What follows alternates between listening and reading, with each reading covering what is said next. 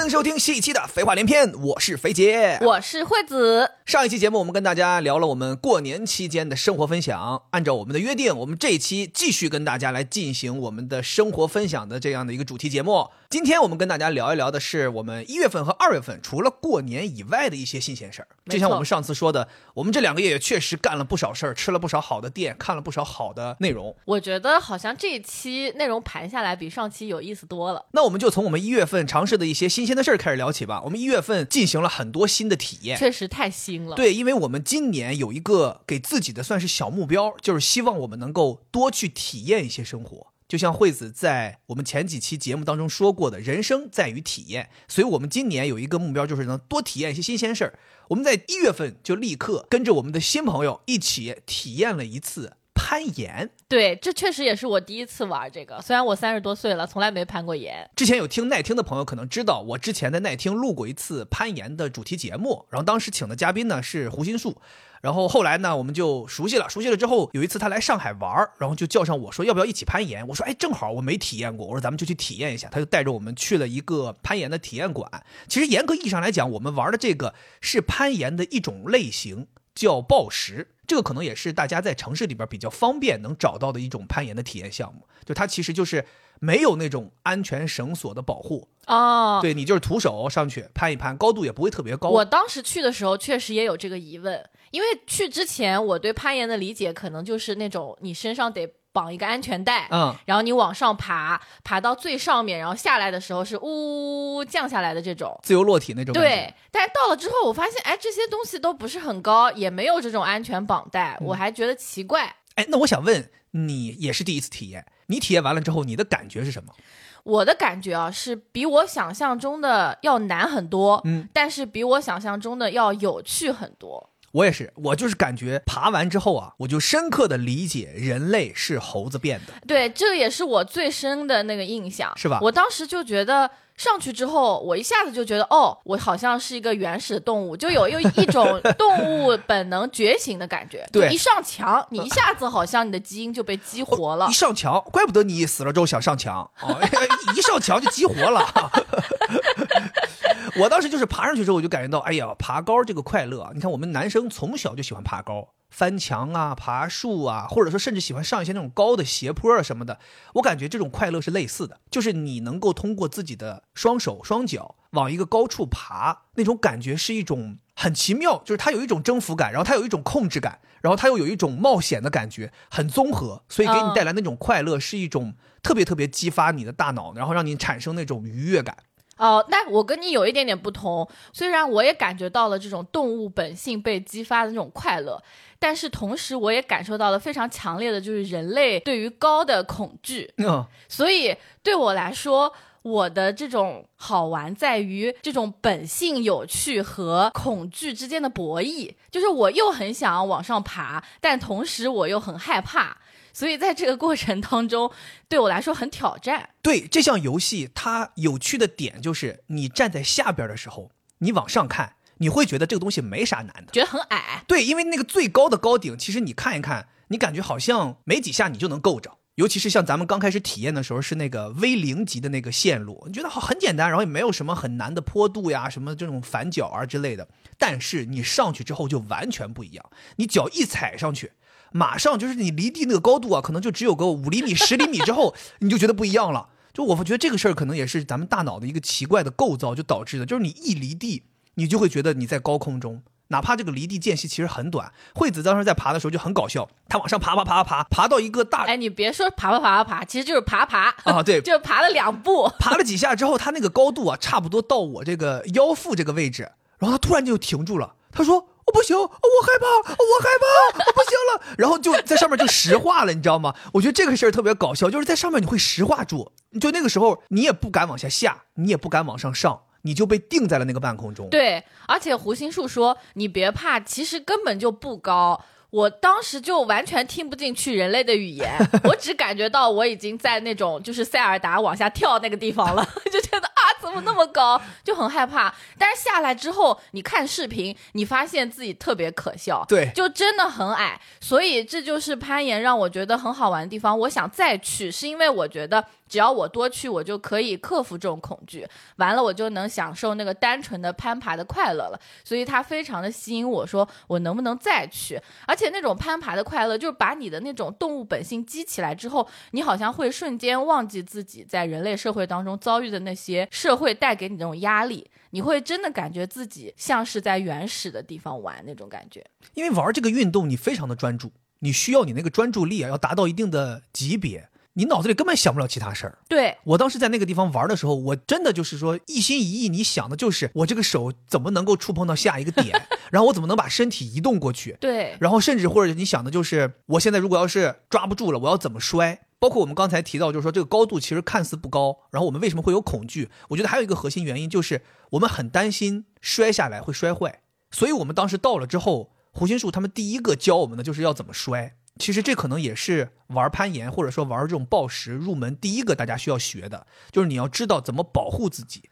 我记得我爬到一个高度之后，实在是抓不住了，然后掉下来之后，他们还夸我摔得好，就是说自己充分的保护了自己，就你尽量让自己的屁股和后背。去落地，平着拍下来，拍在垫子上。这个摔特别难，因为人是有那种恐惧的本性的，往后摔会比往前摔要更害怕。对，因为往后摔你看不到后面是什么东西，所以你的本性就是往前摔。如果你在攀岩的时候往前摔，你就很容易磕到墙上面的那些石头凸点嘛。对，所以那个是很危险的，一定要往后摔，这个要多练习。大家其实到时候去体验你就知道了，完全没有必要害怕，因为它那个垫子啊延伸出来很长很长，面积很大很大，你是不可能摔到垫子外面的。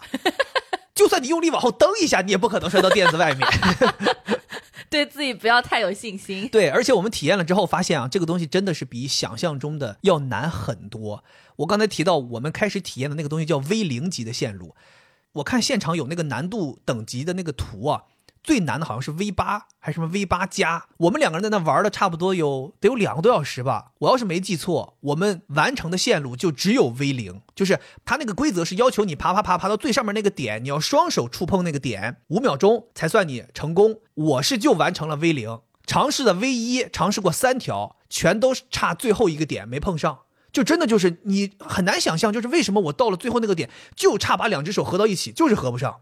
你就到那个位置，你就卡住了，就合不上。试了好多次，就合不上。我跟你讲，你是 V 零，我是 V 零都没有，我是 V 负，我 V 零都没有完成。就刚才我们提到惠子说在上面害怕的那个位置，我朋友们告诉你们大概有多高啊？就是我去把他扛下来，他屁股直接坐在我肩膀上下来的，所以你能想象到他的脚离地其实。就只有可能我的腰这么高，对我觉得最多也就是一米。你平常如果在一个台阶上，你都会敢往下跳的，但是在那个位置，因为你是面向墙，背靠的是这个空旷的地方，你那个感觉就真的很像你挂在六层楼外的一个窗口上。我觉得很有可能是因为人在感知高度的时候是感知头顶的那个高度，因为你的眼睛望下去的时候，你感觉下面的人离你很远，但是你忘记了其实你的脚离地没有很远。这个东西就是通过人类的这个认知是没用的，完全就是靠你的身体去感受。所以我会觉得攀岩这项运动对我来说特别吸引我的，就是你刚才也提到了，就是你完全很专注，而且你在感知你的身体。就有的时候我们作为人在这个社会当中。工作的时候，你的大脑在不停的转，你甚至感受不到你的自己的存在。但是当你在攀岩的时候，你是全身心的投入，而且这是一个全身运动。就它从运动的角度来讲，也是一个很好的。就别人会说游泳、爬山是全身运动，我觉得攀岩更是全身运动。就你一上这个岩板，这个是不是叫岩板？岩墙？岩壁？岩壁啊，对，岩壁，你就是核心立刻就收紧了。你要做很多动作去攀的时候，你的关节是不是灵活？你的肌肉是不是有力？你的肌肉能不能松弛也很重要。对，就像你说，有的时候那个岩石啊，其实很容易你伸，只要你的手是伸直的。它就是能抓住，但是因为你的手太紧张，你的关节有限制，你就拿不到那个岩石。所以你多去攀岩是可以帮你练到很多身体的机能的，不仅是肌肉，有关节，有灵活度，有柔韧性。我觉得它真的非常多元这个项目，而且这个项目在玩的时候还练脑子。就刚才你提的，比如说游泳，包括像我平常的跑步。虽然都是全身运动，但是你看，我经常有的时候说，我在跑步的过程当中是可以思考很多事儿的，想工作呀，想一些东西都可以想。但是攀岩的时候，你根本没办法想，因为你的大脑高速运转，你要想我接下来怎么去到那个地方，我怎么移动过去，对对吧？然后另外你还提到一个事儿，就是说，其实我们只要怎么怎么样就能碰到，但是在那个时候就是碰不到，所以这就讲到就是玩攀岩这件事儿，拍视频非常非常的有用。是我们在现场看到很多相对比较高级的玩家们，都是架这个手机在拍。我当时心想说，哎呀，现在大家都是为了发社交媒体啊，都要自己拍自己这个爬的过程。后来我才知道，其实并不是一定要发社交媒体，其实是你在那儿攀的时候，你是有一个肢体感觉的。你回来再看你那个视频，你就一下就能感觉到自己哪个地方做的有问题。我当时就是有几个岩点，我根本就碰不到。我说这玩意儿太难了，我根本不可能。回来一看视频，发现你其实身体是在刻意的阻碍自己去碰那个，就是明明应该是手往右，身体也往右，你整个重心一移就过去了。哎，但你偏偏是手往右，身体躯干正往左使劲儿在那儿拧它拧自己，因为你很害怕往右，可能就是往上，对你就会害怕。怕，所以你必须得回来看视频。你看完视频，哦，你就知道不应该害怕，然后你下次再上，哎，就过去了。你说到这个拍视频，我还会觉得，如果你是自己一个人去，那你就是拍视频、看视频。嗯，但如果是很多人去，你就会有跟朋友一起的这个快乐。因为一开始我觉得攀岩它很多时候是一个个体运动，它也不像什么这种接力啊，或者说是打篮球，就是大家一起玩的，我就会觉得那大家一起去有什么意思呢？但后来我发现，就是大家一群人的时候是非常有意思。比如说同一条这个岩道。每个人可能他的认为怎么样去爬的那个方向是不一样的，大家可以讨论。对另外你在上面爬的时候，另外的几个朋友就会看着你，然后告诉你说：“哎呀，这样不对，你刚才是怎么样？”就是他可以帮你指导，或者是告诉你应该怎么做。对这个时候就会有一种朋友一起去玩的快乐，这完全颠覆了我认为它只是一个个人运动的感觉。其实他们这个严管的相关的辅助设备其实给的也很全，就包括如果你是自己一个人去，你想拍视频，他现场有很多那种 非常专业的那种手机支架对，就是立得很高，跟那直播支架一样，可以给你自己放在那儿拍视频。然后他现场还会给你准备那种激光笔，可以同伴帮你说激光点一下，说你下面抓这个点，然后接下来抓那个点。嗯我觉得真的非常建议大家去体验一下。一方面是你自己能够感受到这个玩这个运动的快乐。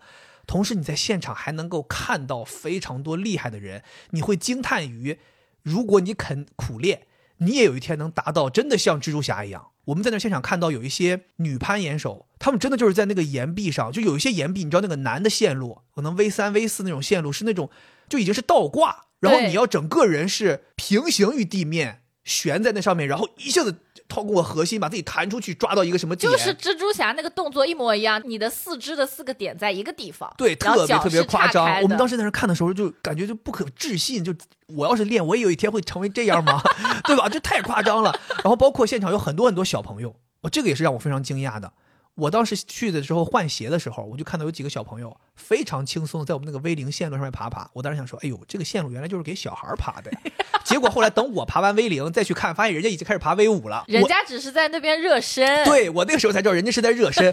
后来你知道现场有几个小朋友真的是让我们看的就是特别佩服，就是他们一直不停的在尝试，有很多线路他们可能尝试了十次都不行，但是他们依然没有放弃，在那尝试。然后那个时候我就会感觉到，哎呀，你看这些运动啊，真得是从娃娃抓起。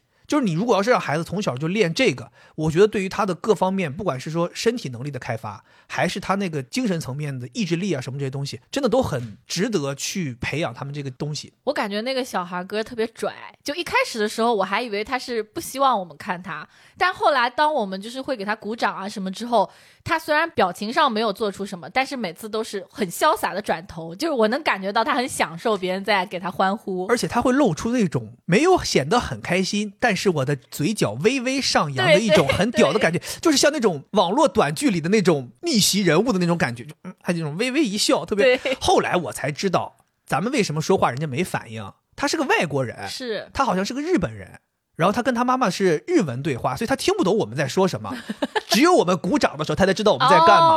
哦、所以我们一鼓掌，他就哎露出那种表情。我们在讲话的时候，他就是那种很懵，一直看我们很懵。我觉得为什么我们这次新体验感受特别好，是因为这是我们第一次去攀岩。对，那如果后面我去好多次，可能也会感觉到枯燥，但是第一次的体验会特别特别神奇，因为你完全接受了一个新的事物。我还有一个觉得好玩的点，就是刚才你提到的那些不同的等级，其实你站在那边看的时候，你根本看不出来，就是为什么那个 V 八比那个 V 零要难很多，因为那些点就是在那边，你也不懂为什么。但是你真的去体验一下，你会发现 V 五、V 八可能你第一个踩你都踩不上去。啊，别说 V 五 V 八了，V 三我第一个都没踩上去。对，有一个 V 三的是要什么？反正两只手在一个位置，两只脚在同一个位置，我好像就在那个位置，我就摔了七次。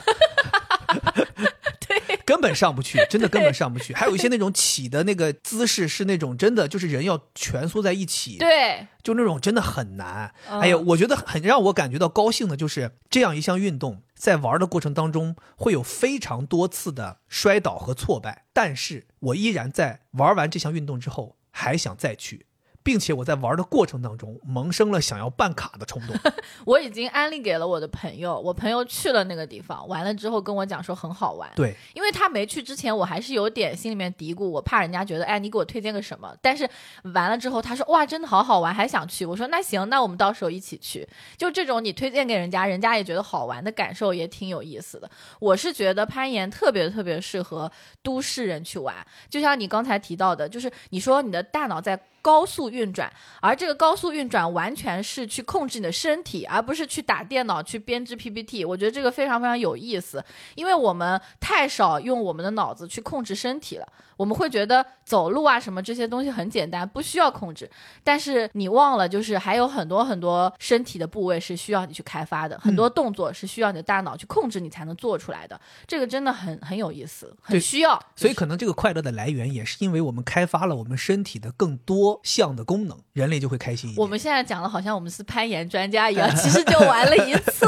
哎，所以我觉得这个运动厉害啊，就是你玩一次，你都能讲这么多东西，你都会有这么多快乐，你都会有这么多感受。对，你要玩多了，我觉得不得了啊。哦，所以我们也很建议大家可以去体验体验，这不一定说你一定要成为一个攀岩高手，但是我觉得生命在于新的体验，对不对？好的。然后我们另外还体验了一个很有意思的事儿，我们两个人第一次去了一次 live house 听乐队演出，而且还是 underground，是就是 exactly underground 呀，朋友们，是我们耐听的录音师，我们一直知道他玩音乐，然后我有一天就特别好奇，我说，哎，你玩这个音乐，你们就纯玩吧，有没有这种？表演、演出之类的，我想说，就跟我们跑马拉松一样，你天天练不跑不比赛也不行。你们是不是有一些展示的机会？他说有，他说我们这周日，当时就跟我说，说这周日就有一个演出。我说太好了，我说我说我想去看一看，我说大家听一听啊，怎么样蹭演出啊？哎，没有，我当时跟他说的是，我说我想买票去，然后怎么怎么样，我就让他分享一个演出信息给我。那你都这么说了，人家说哦，那你去买票吧？怎么可能啊？完了，人家真的是特别好，第二天就发过来了，是说是给你弄两张票啊，你可以去看啊。然后我就去了，去了之后才发现，我一直以为就说这个玩音乐玩地下这个事儿啊，是一种形容，就是指它比较不在那种主流平台上，小众、哦。没想到是真的一个地下室，就那个演出场所在一个 B 一。而且是那个商场本身就非常没有人气，然后他又在 B 一，怎么回事？进去之后非常幽暗的一个地方，在一个酒吧里有一个舞台，那舞台也真的是非常非常凌乱。就那个舞台啊，说是舞台可以是舞台，说是仓库也可以是仓库。我感觉很像是那个酒吧快要倒闭了，就本来可能那些地方都是放着人家吃吃喝喝台子的啊，对。但是因为没有那么多人去，所以就把椅子都拿走了，临时搭了一个舞台。但后来我才知道，那个地方好像在上海玩乐队，它是一个非常老牌的地方啊，对，很经典，很有名。他们那个演出一年只有一次，是他这个音乐类型只有一次哦。他玩的这个东西叫后摇，可能有些朋友知道，后摇的演出是一年只有一次。是后现代摇滚乐吗？应该是这个缩写，叫 post rock 嘛。哦，对吧？后摇，我们第一次去听，感受非常的不一样。它不是那种唱歌的，它是完全没有任何歌词。这就是我被骗的地方。哦、我当时以为是有歌词哦，你以为去那种就跟那个草莓音乐节一样？就因为我这种人就是又土又简单，我很难去欣赏这种纯音乐，特别难。纯音乐对我来说，噔噔噔噔噔噔噔噔噔，这个已经是我能欣赏的，就是最高级别的了。当时我也不知道，我以为是只是他那个乐队没有歌。他当时跟我说说我们乐队是没有歌词的啊。我想说哦，你们乐队没有歌词，那你们这个演出其他乐队可能会有人唱歌。我当时还拍了 vlog，我想说现场肯定很燥，大家肯定要摇起来，怎么怎么样。我就期待的是那种跟音乐节一样，就大家在那里头摇。完全就是外行，咱俩。结果去了之后发现，就音乐都是纯音乐，偶尔会有那么几个，就可能键盘手哼哼两声。哼嗯嗯嗯，你都听不懂他在讲。对也没歌词，然后现场的人吧又都特别安静，就是你在现场也不知所措，就真的就是属于纯纯一个新人到了人家的这个场地，你也不会玩，不知道到底该怎么办，怎么融入，就有点那个感觉，就是听不懂，但是大为震撼，因为确实他这个声音比较大，他挺震震撼的。你很近距离啊，我们当时离那个演出的舞台可能就五六米的距离，然后大音箱就在你边上，他们真的要演到激情的时候，你确实能感受到那个音浪在震你，那个心就会跟着砰砰跳但我觉得还可以，比我想象的好。因为当时他跟我们说让我们戴耳塞，啊。我当时都萌生了说我会不会需要交幺二零的程度，但后来耳塞也没有拿出来用。对，其实不至于，对我觉得不至于，因为他们没有那么那么燥，还是相对比较柔和的。对，我不知道就是它和那个 club 的区别是什么，就是 club 那个电音还是什么东西，那个我觉得对心脏的影响更重。我觉得 club 它就是让你心跳加速，它就是让你燥，它故意把音乐都给你哦搞得非常的激昂。有道理，但是他们这个是为了展示自己的创作，它主要是为了表达自己的一些艺术感受。对我跟你们讲，我觉得他这个音乐啊，当然我非常浅薄的理解，就是他的这种音乐跟我唱歌差不多，就是他没有那种规律，啊，就不像那种流行乐或者什么其他民乐，就是它有小节呀，然后悠扬啊什么的。就后摇，它是一会儿这样一会儿那样，就是跟我唱歌一样，就是你听不出来有没有什么主旋律啊之类的。就他那个感觉不像是我要写一个完整的歌，我有一个开头，有一个副歌，然后再重复，然后再怎么怎么样结尾。他的感觉更像是非常自由的、洋洋洒洒的。我想把啊我对于音乐的理解就表达一下，是的，然后我前面想怎么样，我后边想怎么样，我甚至什么时候想要这个乐器表演一下，都是很自由的。嗯，所以我觉得你是在这种场合下是能完全的体验一种全新的音乐形式，至少对于我们来讲是全新的，因为我们可能听乐队很少很少，甚至我们在日常生活当中听音乐也是那种非常传统的类型。但是你到了那个现场，你去感受这种完全不一样的音乐，而且每个乐队上来它的风格是非常非常不同的。嗯，有的乐队是轻柔的，有的乐队是键盘主打的。我们去听的这个录音师他们的乐队，让我觉得最奇妙的是，他们里边两个乐器是非常不传统的，一个是小提琴，一个是大提琴。这让我觉得在这种乐队里边是让我觉得非常奇妙的，而且他们用小提琴和大提琴承担了非常重要的角色，你能够完全听出来那个音色的不同。而且这一次去体验，还让我有一个非常深的感受，就是其实你仔细去看一看身边的朋友，很多人是有一些非常牛逼的隐藏身份的。我一开始就觉得我们这个录音师，我刚接触他的时候，他非常文静的一个男生，说话细声细气儿，平常也不怎么愿意讲话。但是你不知道他的背后是一个这么有力量、这么喜欢在舞台上面展现自己的这样的一个吉他手。而且我觉得人就是很容易戴有色眼镜的。就我第一次见他是陪你去录制的时候，他在工作状态下，他也不怎么爱讲话，就像你说的。然后我去的时候，我这个人吧，属于那种胆小，我很战战兢兢，我很怕我碰到了人家什么东西把人家弄坏了，所以对他态度很好。他就属于那种屌都不屌我。我当时就想说，哈，这个人怎么回事？嗯像一个屌丝一样，就就这种感觉。哦，但这次去看他在舞台上表演，我靠！我想说，哇，这个男的怎么这么帅呀？就所以为什么很多小女生就会被这种舞台上面什么吉他手吸引，就很正常。嗯，就他在舞台上面挥洒激情的时候，你就会觉得他很有魅力。所以这也是为什么人会有说班味儿。你一上班，你就会做你自己不喜欢的事情，嗯你整个人颜值就会下降。对就就这个就是非常非常天然发生的一件事情。包括最近不是流行那个展示我的上班穿搭，你会发现那些上班穿搭就确实是有点过分，所以我感觉包儿这个事儿啊，对于人还是有一些伤害的。所以大家需要有一些这种属于你自己就是地下的藏在心里面的一些这些爱好对我当时在现场就是看，你知道我一直在给他拍照片，就是发自内心的觉得太帅啊，我也在拍，我觉得我也觉得太帅。哎呀，昏黄的红色灯光照在他的脸上，因为他是主音吉他，他站在最前面、最中间。哎呦，那个感觉，我觉得太帅，我好想给他捕捉他的那个帅的样子。等他演完，注意一下你的性取向。啊 等他演完之后下来之后，他马上又变成了那个我们熟悉的那个录音师的那个感觉，非常非常文静，又变得非常非常文静。哦，那个时候你就会感觉到这种反差，其实能加深你对于一个朋友的这种理解。是你刚才讲到说那个灯光照在他身上嘛，我就想说，像我这种对于音乐一窍不通的人来讲，让我真的去纯欣赏他的音乐，我说实话不怎么欣赏得来。来。嗯，但是当时我有一个觉得很舒服、很快乐的感受是，它整体的氛围感特别好。它那个地方很简陋，但即使在一个这么简陋的地方，它还会有大屏幕配合他们的音乐去播放一些他们想表达的视频，以及它甚至有舞台往舞台上面放烟，然后灯一照就会有那个类似于什么丁达尔效应。整体来看，它是一个让你觉得感受到享受的这样一个氛围，而不是说单纯只是去听它的音乐在表达什么，而是更多的这种其他的这些东西都要结合在一起看，就跟吃饭要色香味俱全一样，它也是灯光、音乐、烟、气氛整体性。你虽然觉得它比较简陋，但是你还是能感觉到这一帮人是非常认真的，想要把自己的这个爱好的这个舞台给搭建好的，包括场地也其实做了很多努力，希望能够呈现一个相对不错的。但是奈何可能玩音乐确实不容易。我觉得这次去看完之后，我也能体会到，就是以前他们很多人说玩音乐不容易，包括咱们之前看那个乐队的夏天，其实里边也讲了很多乐队其实日子过得很苦的。我们在这里就能感受到这帮人真的很苦，没有任何工作人员。没有任何人帮你，这个舞台不是说谁上来演，谁是腕儿，谁是怎么怎么样，有人给你搭建好，你就上来嘎嘎嘎一顿弹，弹完你就下去了。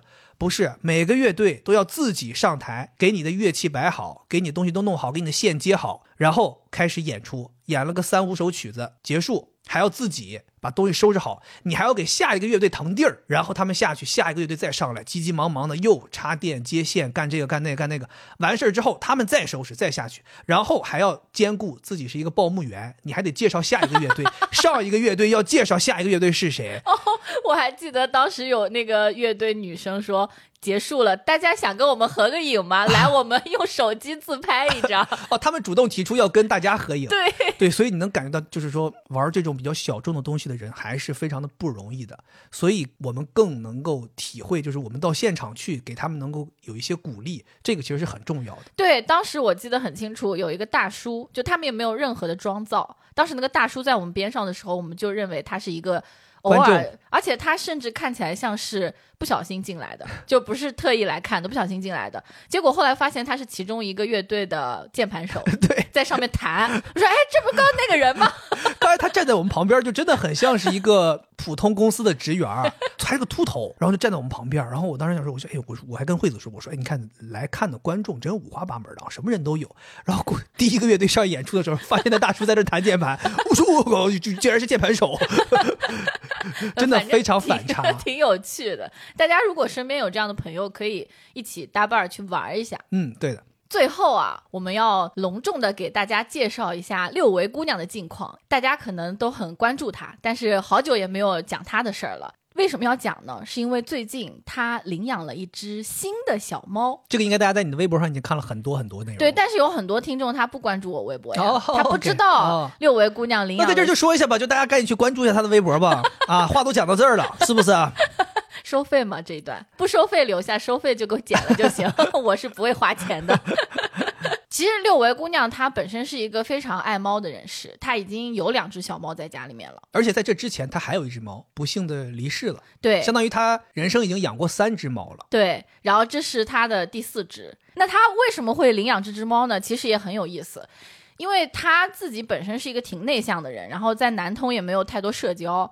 有一次，她在我的鼓励下说：“嗯，我终于要去做义工了。”他会去一个商场里面帮助一个小猫救助机构去照顾那些猫，包括有的时候他们会办一些领养的活动，他会当现场的工作人员，志愿者呗。对，那是他第一天去当。中午的时候，他给我发来一个视频，说：“哇，你看这只小猫多可爱，是一只奶牛猫，确实非常可爱。”他在给它喂饭。我说：“啊，确实好可爱呀，你可以再给我拍一些其他的猫吗？”完了之后，他就再也没有音讯了。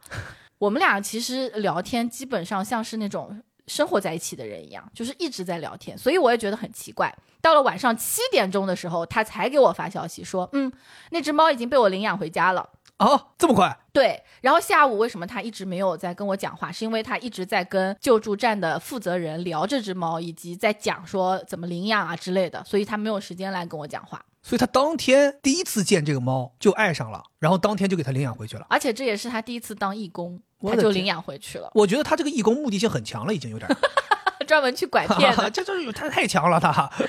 然后当时呢，我的心里的变化是：第一，我觉得哇有点草率，嗯；第二，我就觉得不行。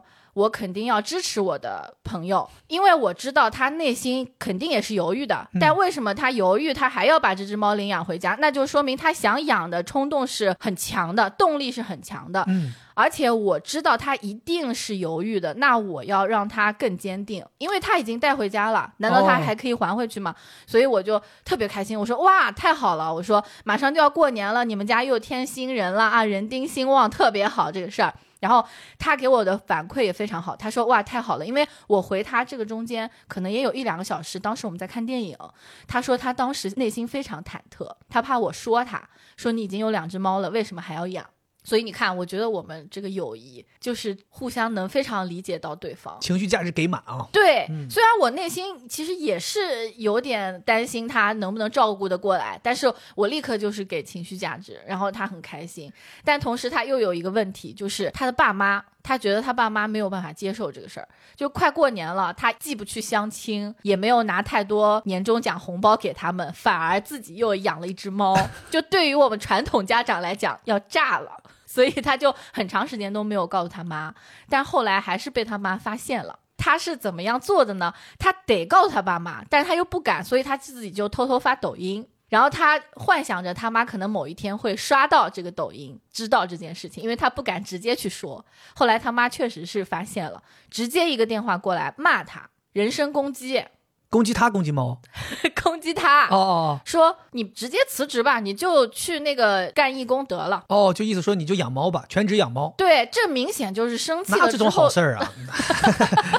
六位姑娘说：“真的可以吗，妈妈？” 啊，等这句话等好几天了。他要是有这个心态就好了。哎，但是他一下就很痛苦。虽然他已经意识到他妈有可能是这个，但是。他还是觉得他妈妈没有理解他，包括他妈还说，你养了三只，你就会养第四只、第五只。但是其实他内心已经做好决定，说，哦，这肯定是我最后一只了。哦，这个我也是持怀疑态度的，因为他又不是搞救助的，在家里面如果太多猫的话，你也没有办法给他们他想要的那种优越的生活嘛。是是是。然后他就跟我说怎么办，就是他妈就愤怒的挂了电话，他很纠结。然后我们俩就想了一个办法，我觉得我们很聪明。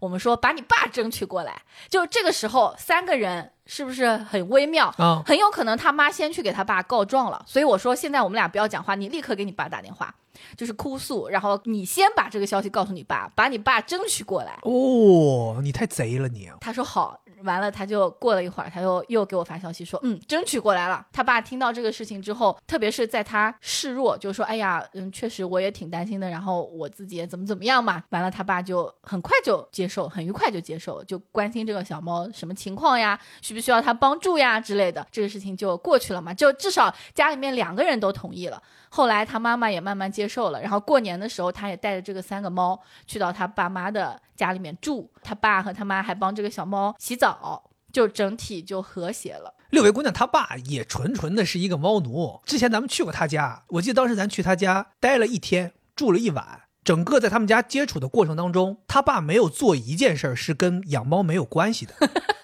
去了之后，他爸就说：“我要出去买菜了。”我当时想说：“哎呦，叔叔，咱不是在外边吃吗？怎么还去买菜了？” 后来才知道，不是给我买菜，是给猫买菜。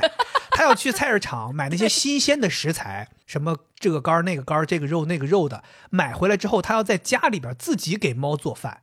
做成一罐一罐的像罐头一样的东西，然后每天给猫吃这个自己做的食材更好的这些猫饭。然后他买完菜回来之后，当天晚上咱们在客厅里边娱乐的时候，他爸就全程没出现，一直在厨房里做猫饭，一直做到睡觉。因为猫饭特别复杂，特别多，而且他们一次要做特别多。他们家当时又有两只猫，要做很多很多。我那个时候你就觉得他爸真的是也是一个爱宠物的人士。你说的对，这次他还给我发过来一张照片，就是在厨房里面，他爸在做猫饭，那只新领养的小猫就蹲在后面在看。就新领养的小猫也很会，它曾经是在咖啡厅里面服役过，它就很活泼，很会跟人搞关系。这个小猫很可爱，然后它是一只奶牛猫，嗯，脸是白白的，两边是黑的，而且奶牛猫他们都说是猫中哈士奇。就是它很爱玩儿，像狗一样，跟它原来那两只猫又有点不一样，所以大家都很喜欢它。当时我记得其实也挺让我惊讶的，就是六位姑娘第一次发给你那个说它可爱的那个视频，我记得你立刻就给我看，你说这个猫可不可爱？然后我说咋了？你说咱们要不要领养？就是你跟我说，你说咱们要不要把它领到上海来？我当时说，我说你这个也要太草率了吧？我说就一个视频，可爱确实是可爱，但是我做不了这个决定。然后这事儿我心想就结束了。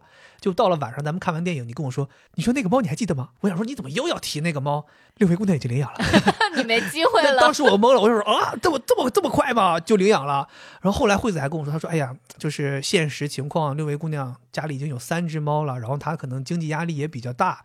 然后惠子说，我有一个决定，我不知道你同不同意。我说什么决定？你说咱们要不要合养这只猫？我说怎么叫合养？我说我们只出钱。对，我说我们也照顾不到这个猫啊，怎么合养？他说我们可以帮他分担一些经济压力，然后这样的话，这只猫呢，咱们平常也能够多了解一些它的近况，然后到时候我们去南通也可以一起去跟这个猫相处啊，什么之类的。我当时觉得说，哎，这种方式也挺有意思，我没有意见，我觉得能够帮朋友一把，然后同时我们也能够实时，你看他每天给我们发很多关于这些猫的事情，我觉得很有意思，就是是一个纯纯的真正参与到其中的云养，然后我们就同意了。对，所以你看，惠子经常在微博上面发这只小猫的一些动态，其实核心原因还是因为我们是参与到了这只猫的一个合养的过程当中的。虽然我们接触不到它，摸不到它，但是我觉得我们也传递了这么一份爱给这么一个小动物，真的挺好的。最后给大家讲一下，这个小猫的名字叫做奥利奥。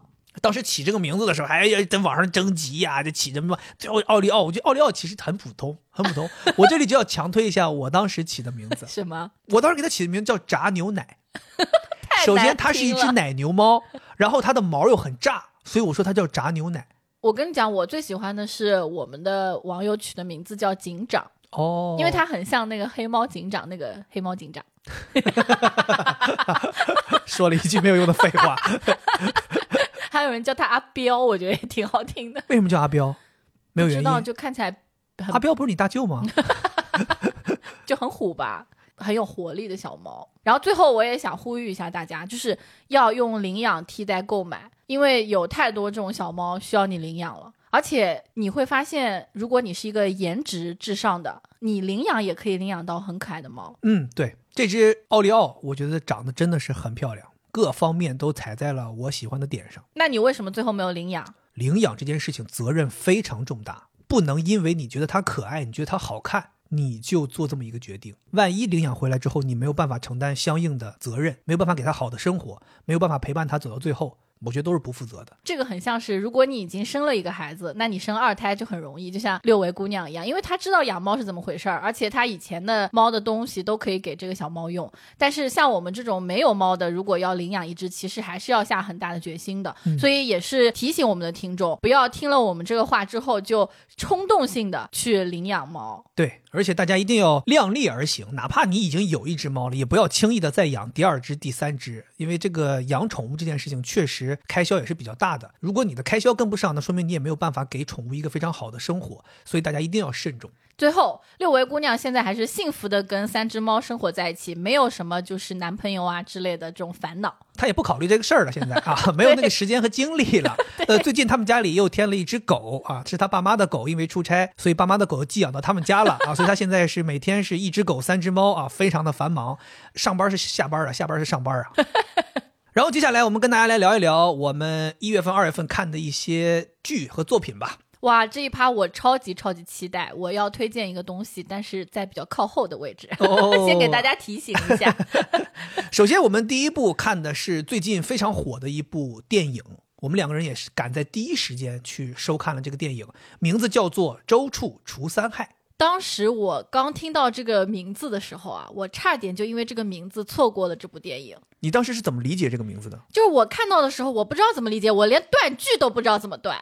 就是现在网上就有人在传说，哎，有一个电影叫什么《周三除四害》是个什么东西，就是完全不知道这个名字是什么意思。我当时还联想到了小沈阳那部什么《三枪拍案惊奇》。我那是张艺谋的电影啊，我就觉得是类似于这种电影，所以我是不怎么感兴趣的。但是因为推荐给我的那个朋友，他的电影品味特别好，而且他也很少给我推荐。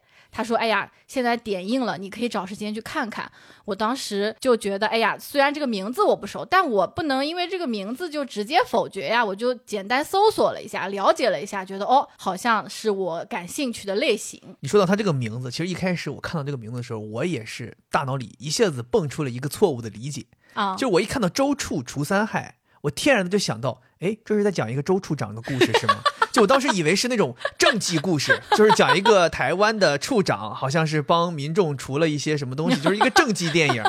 后来我查了一下才知道，周处除三害，他这个电影名字其实是借用了一个经典的典故。嗯，这个典故里边讲的呢，其实是一个叫周处的人，这个人叫周处，然后他是那种。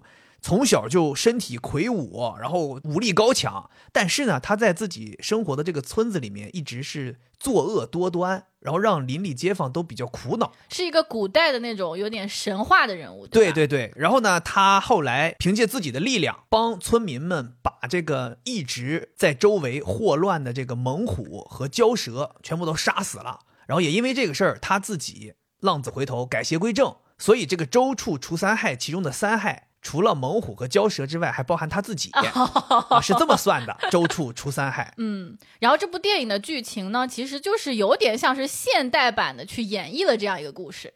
对，我觉得我自己的感受啊，就是我在看的过程当中，有的时候会觉得他那个剧情啊有点不真实，甚至有一点点把主人公塑造的太杰克苏了。但是后来我又转念一想，你看他跟这个典故是有连接的，其实能够感受到的就是。他好像尝试的是在做一个虚幻的故事，就相当于这个电影其实也有点点神话色彩，就这个主人公也有一点点像周处一样，是一个神话色彩的人物。这么一想，我就明白了，就能理解他其中那些看起来不是特别真实的桥段。对，如果说分类的话，它可能是会被分在这种台湾的黑帮或者说是这种警匪片里面哈。对，但是它整体的剧情啊，又跟这一类型的片的剧情其实很不一样。它挺新的，对它的故事其实是很少见的。哎，但你说到它的故事少见，其实我在这儿又要讲起我曾经看过一部电影，跟这个故事情节非常像。因为这个电影才刚上映没多久，我们本着为听众考虑的原则，我们肯定不会跟大家讲太多关于剧情的事情。但是我可以提另外一部电影，如果看过的朋友就能理解这个电影到底是什么剧情。我曾经看过一部电影，在大学的时候，那个电影叫《上帝保佑美国》（God Bless America）。啊。它里边讲的就是这个主人公，一个老头儿也算是一个在职场上面一直不得志的这么一个人。有一天查出绝症了，然后他就觉得反正自己都要死了，他就开始出去对自己看不惯的社会现象进行打击。比如说什么，在电影院里面有人大声喧哗、看手机，他站起来一枪就给人崩了。哇！就是那个电影，当时我大学的时候看的时候大为震撼，然后觉得特别爽。周处除三害，看完之后你也会有这种感觉。反正我自己啊。可能脑子里边无数次的幻想过这样的桥段，就我不知道其他人是怎么样，我不知道你怎么样。我感觉可能很多朋友或多或少都曾经在自己夜不能寐的时刻，或者说有一点点低潮的时候，就哪怕一秒钟，可能会冒出这种我想要出去伸张正义。如果有一天。我要是怎么怎么样了，我也想出去伸张正义。嗯，你当时在看这个电影的时候，不是你也问我吗？你说如果你是主角这个情况，你会出去做这些事儿吗？我当时脑子想说，嗯，应该会吧。呃，你问我是什么感受啊？我在看的时候就是职业病爆发，就我一直在思考说，这个人他到底是什么心理？他为什么做这些事儿？他在做这些事儿的时候，他的表情是什么意思？就我一直在思考这些事儿，所以也很代入。你说到这个人物的表情啊、心理什么的，那就不得不提咱们这部电影的主人公、主角、主演阮经天。而且我必须要说一下，这部电影我觉得还有好的地方，就是他的主角很主，就是一直在突出他这个人，其他人全部都是小配角。对，就严格围绕他在展开。对，没有什么女主角男二，没有，就是他就是完全是他。其他人在这个电影里边都是过客啊，演的好的也有，演的不好的也有，但不重要。对，反正我觉得阮经天真的是。当我知道这部电影是阮经天演的，我差点眼泪流出来了，因为我实在太喜欢他了，而且我太想念他了。你想要看他演一个周处长呗？不是，他演什么都无所谓，我就是太喜欢这个演员了。然后我觉得他好久都没有出来演电影了，你知道吗？就是当他在这个电影里边一出现，他的第一个镜头，他走进画面，又是演一个黑帮，我当时一下子梦回蒙嘎。我以为你要嫁给他哦，我觉得太帅了！我觉得我阮经天这个导演找这个演员找的太对了，而且我觉得他的造型超帅，超帅！开场的那个造型，那个宽肩西装、小头，哇，干脆利落，太漂亮了！而且我觉得阮经天在这个电影里面把这个人物塑造的非常非常到位。在这个电影里，他其实演绎的这个主人公心理起伏变化是有非常非常复杂的，很多很多的不同阶段的。每一个阶段他都能够给出正确的表情，就是你能够通过他的表情和一些细微的动作去感受这个人物心理复杂的变化。而且从我的角度看，我觉得这个角色他是既简单又复杂的。就是他每一个当下的事儿都是直接给自己大脑一个指令去做的，嗯但是整体来讲，他又感觉看起来很复杂。所以我看网友有说，这个里面的角色很多人格都很暧昧，我觉得这个词用的特别好，就是很暧昧。你觉得他是个坏人，哎，他好像又是个好人，哎，你觉得他是个好人，他又做了十恶不赦的事儿。就是这种冲击和拉扯感，会让你不断不断的带入到这个电影里面去，你想去探究，你想去看完它。而且我觉得这个电影还有一个让我觉得看起来爽的点啊。首先，它这个里边的有点暴力、有点血腥的感觉，确实让人很解压。对，而且这个其实没有非常过，其实没有像宣传的说有那么暴力或者那么血腥。对对对，我我觉得其实是一个完全可以在院线上映的这个水平。对当然，我也感到有一点点惊讶，就是它真的被拿到大陆来上映。其实我跟你讲，我在咱们看《涉过愤怒的海》这部之后，我就觉得大陆电影市场对于这件事情的接受度应该是越来越高了。没错，所以我觉得《周处除三害》这部电影能上，就跟当年咱们去看《涉过愤怒的海》一样，就是，哎，你觉得那个东西好像尺度现在越来越大，其实可能它代表的就是大陆电影、国产电影的尺度慢慢在放开。我觉得是特别好的一件事儿。然后我刚才想说嘛，就是另外这个电影还有一个让我觉得特别舒服的地方，就是我是一个对叙事逻辑要求比较简单的人，就你给我搞太复杂，我看不明白，你知道吧？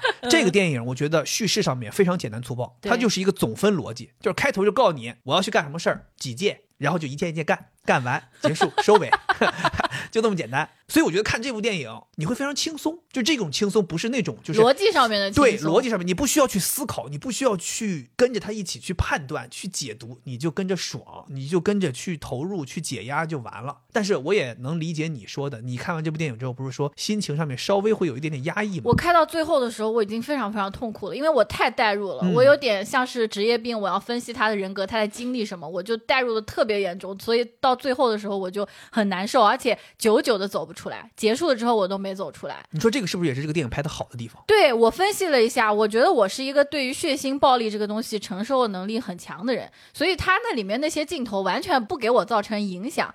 但是我觉得他剧情的暴力让我觉得有点痛苦，就打引号的暴力、啊。对他的整个故事其实挺让人痛苦，就打在身上那种感觉，我有这个感觉，就你共情了。对我共情了，嗯是，所以我是觉得这个电影吧，要我说推荐还是不推荐呢？我只能说我看了，我很喜欢，嗯，但是每个人肯定对于电影的喜好是不一样的，是，而且心理承受能力也不一样。这部电影怎么说，它还是对人有冲击的。看完之后，我特别想吃甜食，我觉得我好像情绪波动了，我就想要有些东西能安慰自己。如果你想挑战一下去看的话，我建议你就是买杯可乐放着。买点爆米花。对，你要觉得哦哟，心里面有点承受不了，你就喝一点儿。就这个是我的一个小建议。对，我觉得总体来讲，我们俩的结论还是很推荐大家去看这部电影的，尤其是推荐大家去电影院看，因为这部电影它其实在台湾很早就上映了，可能同期也有一些平台是可以看的，但我觉得大家还是要走进电影院去支持一下，而且你在电影院里面也能够感受一下这种类型的电影被引进到大陆之后，它会被做哪些细微的修改。这可能也是以后大陆电影的一个尺度，可以让大家更了解。对我听说的是，电影院的修改是很少的。首先时长上没有变化，哦然后一些镜头上只是做了一些细微的变化。你要是追求极致的，那肯定不行。但是你几乎是不会受到任何影响，应该不会影响观影体验，因为你看咱们两个人看了，我们还有朋友也去看了，大家的反馈都是差不多的，就是不影响你的观影体验。对，包括我们也讨论了一下，大家说有修订的地方，我们的感受是差不多的。嗯，就你整体还是去享受的，所以不用在意那么多，大家就走进电影院去看吧。然后我们两个人还一起看了一部电视剧，这部电视剧的名字叫做《孙家兄弟》（Brother Son）。它还有一个名字叫《兄弟之道这部剧啊，我要先在开头先说一下啊，这部剧的评分并不是特别高，现在可能七点一分。如果你是一个批判性眼光非常强的人，就是你看剧啊会非常挑挑拣拣，那我就不建议你去看这部剧了。》。而且如果你有那种中华民族的骄傲，不喜欢别人对你有太多刻板印象的，也不要看。对，因为这部剧它是一个讲华裔故事的一个剧，充满了外国人对我们华裔的一些刻刻板的板印象印象。对，而且这部剧呢，讲心里话，它的槽点其实挺多的，但是同时它也有很多优点。它并不是一个什么高分的佳作，但是我们两个人看完之后啊，统一的评价就是它是一部不错的下饭剧。你不要去纠结它里边的一些逻辑呀、设定呀等等的，我觉得你就去单纯的看它里边爽的地方，其实就行了。对，因为其中可能有好多情节，我可能去上个洗手间什么就错过了，但是也没有在意，嗯因为它不是说要研究它的一个电视剧，就是一个看了有意思的剧，包括那些偏见和有一些槽点，反而让我觉得有趣。对，其实有很多剧，我们发现你并不是说因为它的评价很好，然后你看这部剧就是典型的，我们因为刷到了，觉得感兴趣，我们就点开看了，同时也顺利看完了。其实这样的一个过程，对于一部剧来讲，我觉得就已经挺好了。还可以，没有弃掉。这个剧是个什么剧情，我也得给大家介绍一下。它其实讲的是台湾的一个最大的帮派首领，他被一个神秘的刺客刺杀了。然后呢，这个首领呢，他就叮嘱自己的大儿子说：“你这个要立刻前往美国洛杉矶去保护你的母亲和另外一位弟弟。这个弟弟呢，是从小。”就送到国外，没有跟家里的这些黑帮的相关的事情有任何接触，相当于是一个完全置身于世外的这样的一个孩子。他跟他这个大哥说：“你得去保护母亲和弟弟。”然后他就去了，去了一边保护家人，一边再继续调查究竟是谁刺杀了自己的父亲，并且他们要夺回帮派的这样掌控权，这么一个故事。这部剧当时吸引我的有一个点，是因为他是杨紫琼演的。我也是，我当时看这个剧的介绍的时候，我就知道杨紫琼在这里演一个远离黑帮的母亲，她就绝对是个设计，就她肯定是一个隐藏的高手。所以我在看这个剧的时候，就始终在期待她什么时候展露自己的身份。当一个剧里出现杨紫琼，你知道她一定是大 boss。这个剧开头展示的那些大 boss 都是小 boss，只有杨紫琼才是大 boss。因为不然的话，没有必要找杨紫琼来演这个角色。你说到这个，我想到他好像是有一次，他两个孩子回家之后，看到他在那里很自然的分尸，就像一个家庭主妇在收拾自己家的客厅。在做饭一样，对，好可怕。对，所以我觉得这部剧啊，整体看下来，我觉得可能有些人会评价，觉得它有太多对于华人的刻板印象，但是我觉得这可能恰恰是这部剧让人觉得有意思的地方，就这可能是他造梗的一种方式。比如说，他两个儿子的名字，一个叫孙国伟，一个叫孙国林，但这个确实是事实。像我们家，我两个舅舅也是这样的名字，非常标准的台湾人的名字呀，对不对？对，包括他们里面其实语言也很杂，时不时的是讲普通话，就是那种 A B C 口音的普通话，时不时的是讲英语，时不时的是穿插一些闽南话。对，我觉得他这个剧就让我觉得很无厘头，你根本猜不到这个电视剧它的情节之后会走向哪里。比如说，这个哥哥去弟弟的学校，他好像是去办一件很严肃的事儿，结果被一个什么西班牙油条给吸引了。哦，对对对对他就，去看人家西班牙油条，结果就在那个时候被保安给发现了。就你觉得他是一个很厉害的黑帮的老大，但是他却会犯这种很低级的错误。就他这里面有非常非常多的冲撞，其实每一个角色我觉得都是非常割裂的。比如说哥哥，他是一个非常热爱烹饪的人，对他又是一个黑帮老大，但他是同时又非常执迷于做菜。而且做菜他不是说做那种什么爆炒啊之类的，是那种需要耐下心来、很精心的去做的这种食物。对，很香的、很甜的这种食物，你很难跟它联系在一起。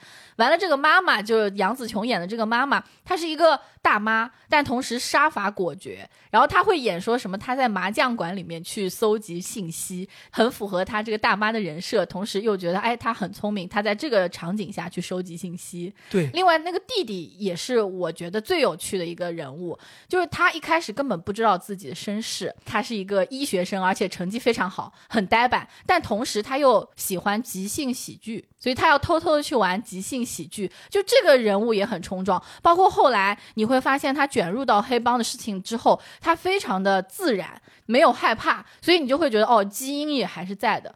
但是，里面我最讨厌就是他们的爸爸，太无语了。他那种父权，甚至对于就自己孩子，他觉得可以随意处决，就说：“哎，哥哥，你去把弟弟和妈妈杀了。”我说：“啊，就什么东西？就就反正这个剧就是这种，你无数次的说这是在演什么，这是什么东西，但是你又觉得它很吸引你他们好多人说这个剧得亏是这个爸爸的角色在，才给这个剧加了一些分，啊。因为这个爸爸的演员哦是一个很有名的演员，对，对寇世勋。对他很有名，很多人是为了看他，然后才看这个剧。就像我们是为了看杨紫琼才看这个剧。当然，也有很多人诟病说：“哎呦，难道每一个华人剧都要杨紫琼来演吗？怎么怎么样的？”但我觉得其实没什么关系，就是你整体看下来，就像我们俩的感受，感受是非常好的。每一个人物都有多重身份，你只是因为杨紫琼才看他，而不是因为因为杨紫琼而持续把它看完。对，看完也不是说因为杨紫琼我们就说她好。对对，这个剧我觉得它好的地方，其实当然肯定有杨紫琼的戏份造成的。我觉得那个哥哥和弟弟他们两个人对于自己的角色塑造也都是非常饱满的。对，就他那个哥哥既有狠的一面，同时他又有爱家人的一面，然后那个弟弟吧有蠢的一面，但是真遇到事儿了，那他真能解决，他巨能上，脑子其实很够用。而且看完这个剧之后，你会发现，真正的黑帮老大，真正道上的狠人，不是最可怕的，因为他那个哥哥其实除了武力很强之外，他其实也没有办法造成什么大动静。但他那个弟弟，我说你看，经受过高等教育的人，思想先进的人才最可怕，因为他那个弟弟时不时的就会讲出一些那种先进学生、知识分子会讲出来的话。跟他哥有一天讨论的时候，他们一直在想怎么解决家里帮派的问题，他弟弟突然说。其实我觉得最好的解决办法是把爸爸杀了，就当时我都懵了，就他立刻给他哥洗脑，他哥甚至都信了，他哥说：“哎，好像是个好解决办法。他才是最像他爸的，对就是他爸要杀他，对然后他要杀他爸，”就那个时候你会觉得，哦，这种东西的冲撞会让你觉得上瘾。对，而且这部戏它是一个动作片，其实我很高的一部分评分是给到他的动作戏拍的。没错，我觉得他动作戏拍的其实非常到位，他是一个讲中国人的动作戏，然后但是它的场景建立又是在一个西方的领土上，所以你能够感受到它那种中西文化相结合的打斗场面的设计。啊，就是这个大哥，他是武力很强，他在打斗的时候，他既有那种东方的招式，就是很漂亮的武术招式，但是这个电视呢又拍出了一些西方动作片里的血腥和暴力。太血腥了。对，所以那种感觉会让你觉得很爽，你始终在看这个打斗戏的时候被调动起来，这个是这部戏很重要的一个亮点。而且我觉得他打斗戏还有一个特点，就是很生活化。他不是说是在什么一个船上或者在屋顶上面打，而是在家里面的厨房里面，他可能就抄起一把刀就打了，或者是我记得有一个是他们在一个小孩的生日 party 上面，然后穿着那个恐龙的充气服，嗯在那儿打，就是很多这种打斗的场景是不传统的，让你觉得很有意思。而且这部戏它还设计了很多很多的反转，就我觉得这个也是这部戏有八集能让我们一直看完的一个原因，就是它中间有很多你觉得好像应该往这个方向走了，但突然间就扭转了，然后突然间又转回来了。对，他就这些东西让这个剧有一点起伏，所以你是能够看下去的。而且你们可以讨论，哎，你是更喜欢大哥还是更喜欢弟弟？哦，他们还说了，说这部戏还有一个亮点，嗯，就是大哥频繁的露肉。哇，他那个身材真的巨好。哎呦，那大哥身材，朋友们就为这个身材，我觉得啊，可以去看一下，不需要太久，第一集大哥就漏了。啊，他第一集就是一个大哥在家里头做饭，然后突然有人来袭击他，他就开始打斗，然后最后打完之后，大哥就脱了衣服擦血什么的，身材就给你 Oh 展露了。我觉得这应该就是导演的一个伎俩，他就心想说，如果剧情吸引不住你，我就用肉体吸引你。好俗哦，但是我好喜欢。哎呦，而且我记得我们当时还讨论说，哎呀，大哥身材这么好，那我们在评估的时候也得看看弟弟身材怎么样。但他久久没脱，但最后还是脱了。嗯脱了我记得有他脱的有，但他就很普通，普通很普通，但是也还可以，对吧？还是大哥厉害，还是大哥厉害。大哥大哥，我一个男的看都上头啊。啊，天哪！然后另外，我们两个人还分别自己独立看了一部作品。首先是我非常非常破天荒的看了一部动漫。其实我很少很少二次元呗二次元，二次元。这个我跟你讲，绝对真真的二次元，嗯非常中二的一部动漫，名字叫做《全愿阿修罗》。拳是拳头的拳，愿是愿望的愿，你可以理解为用拳头许愿这个意思啊。啊，全愿阿修罗这部动画你，讲归讲，你不用在那里就是呃，我实在是控制不住，这部剧真的是太棒了。这部剧我就是说五非推荐，它的评分也非常高。现在目前出了两季，一季八点九分，一季九点一分。当时我一开始啊刷到这个剧的时候，下载在手机上，当时是留着我坐飞机这个过程当中无聊看的，没有想过我会多么多么的沉浸其中。我当时就下载了六集，每集只有二十分钟，我想说差不多可以够我一个飞机看的了，感受一下就行了。结果我在飞机上看了六集，我以为你在飞机上面看了一集之后，就说：“哎，大家一起来看，快点，我给你们举着。看了六集之后，我觉得我太棒了。当时下了飞机，我立刻就跟一起出差的朋友们推荐这个东西。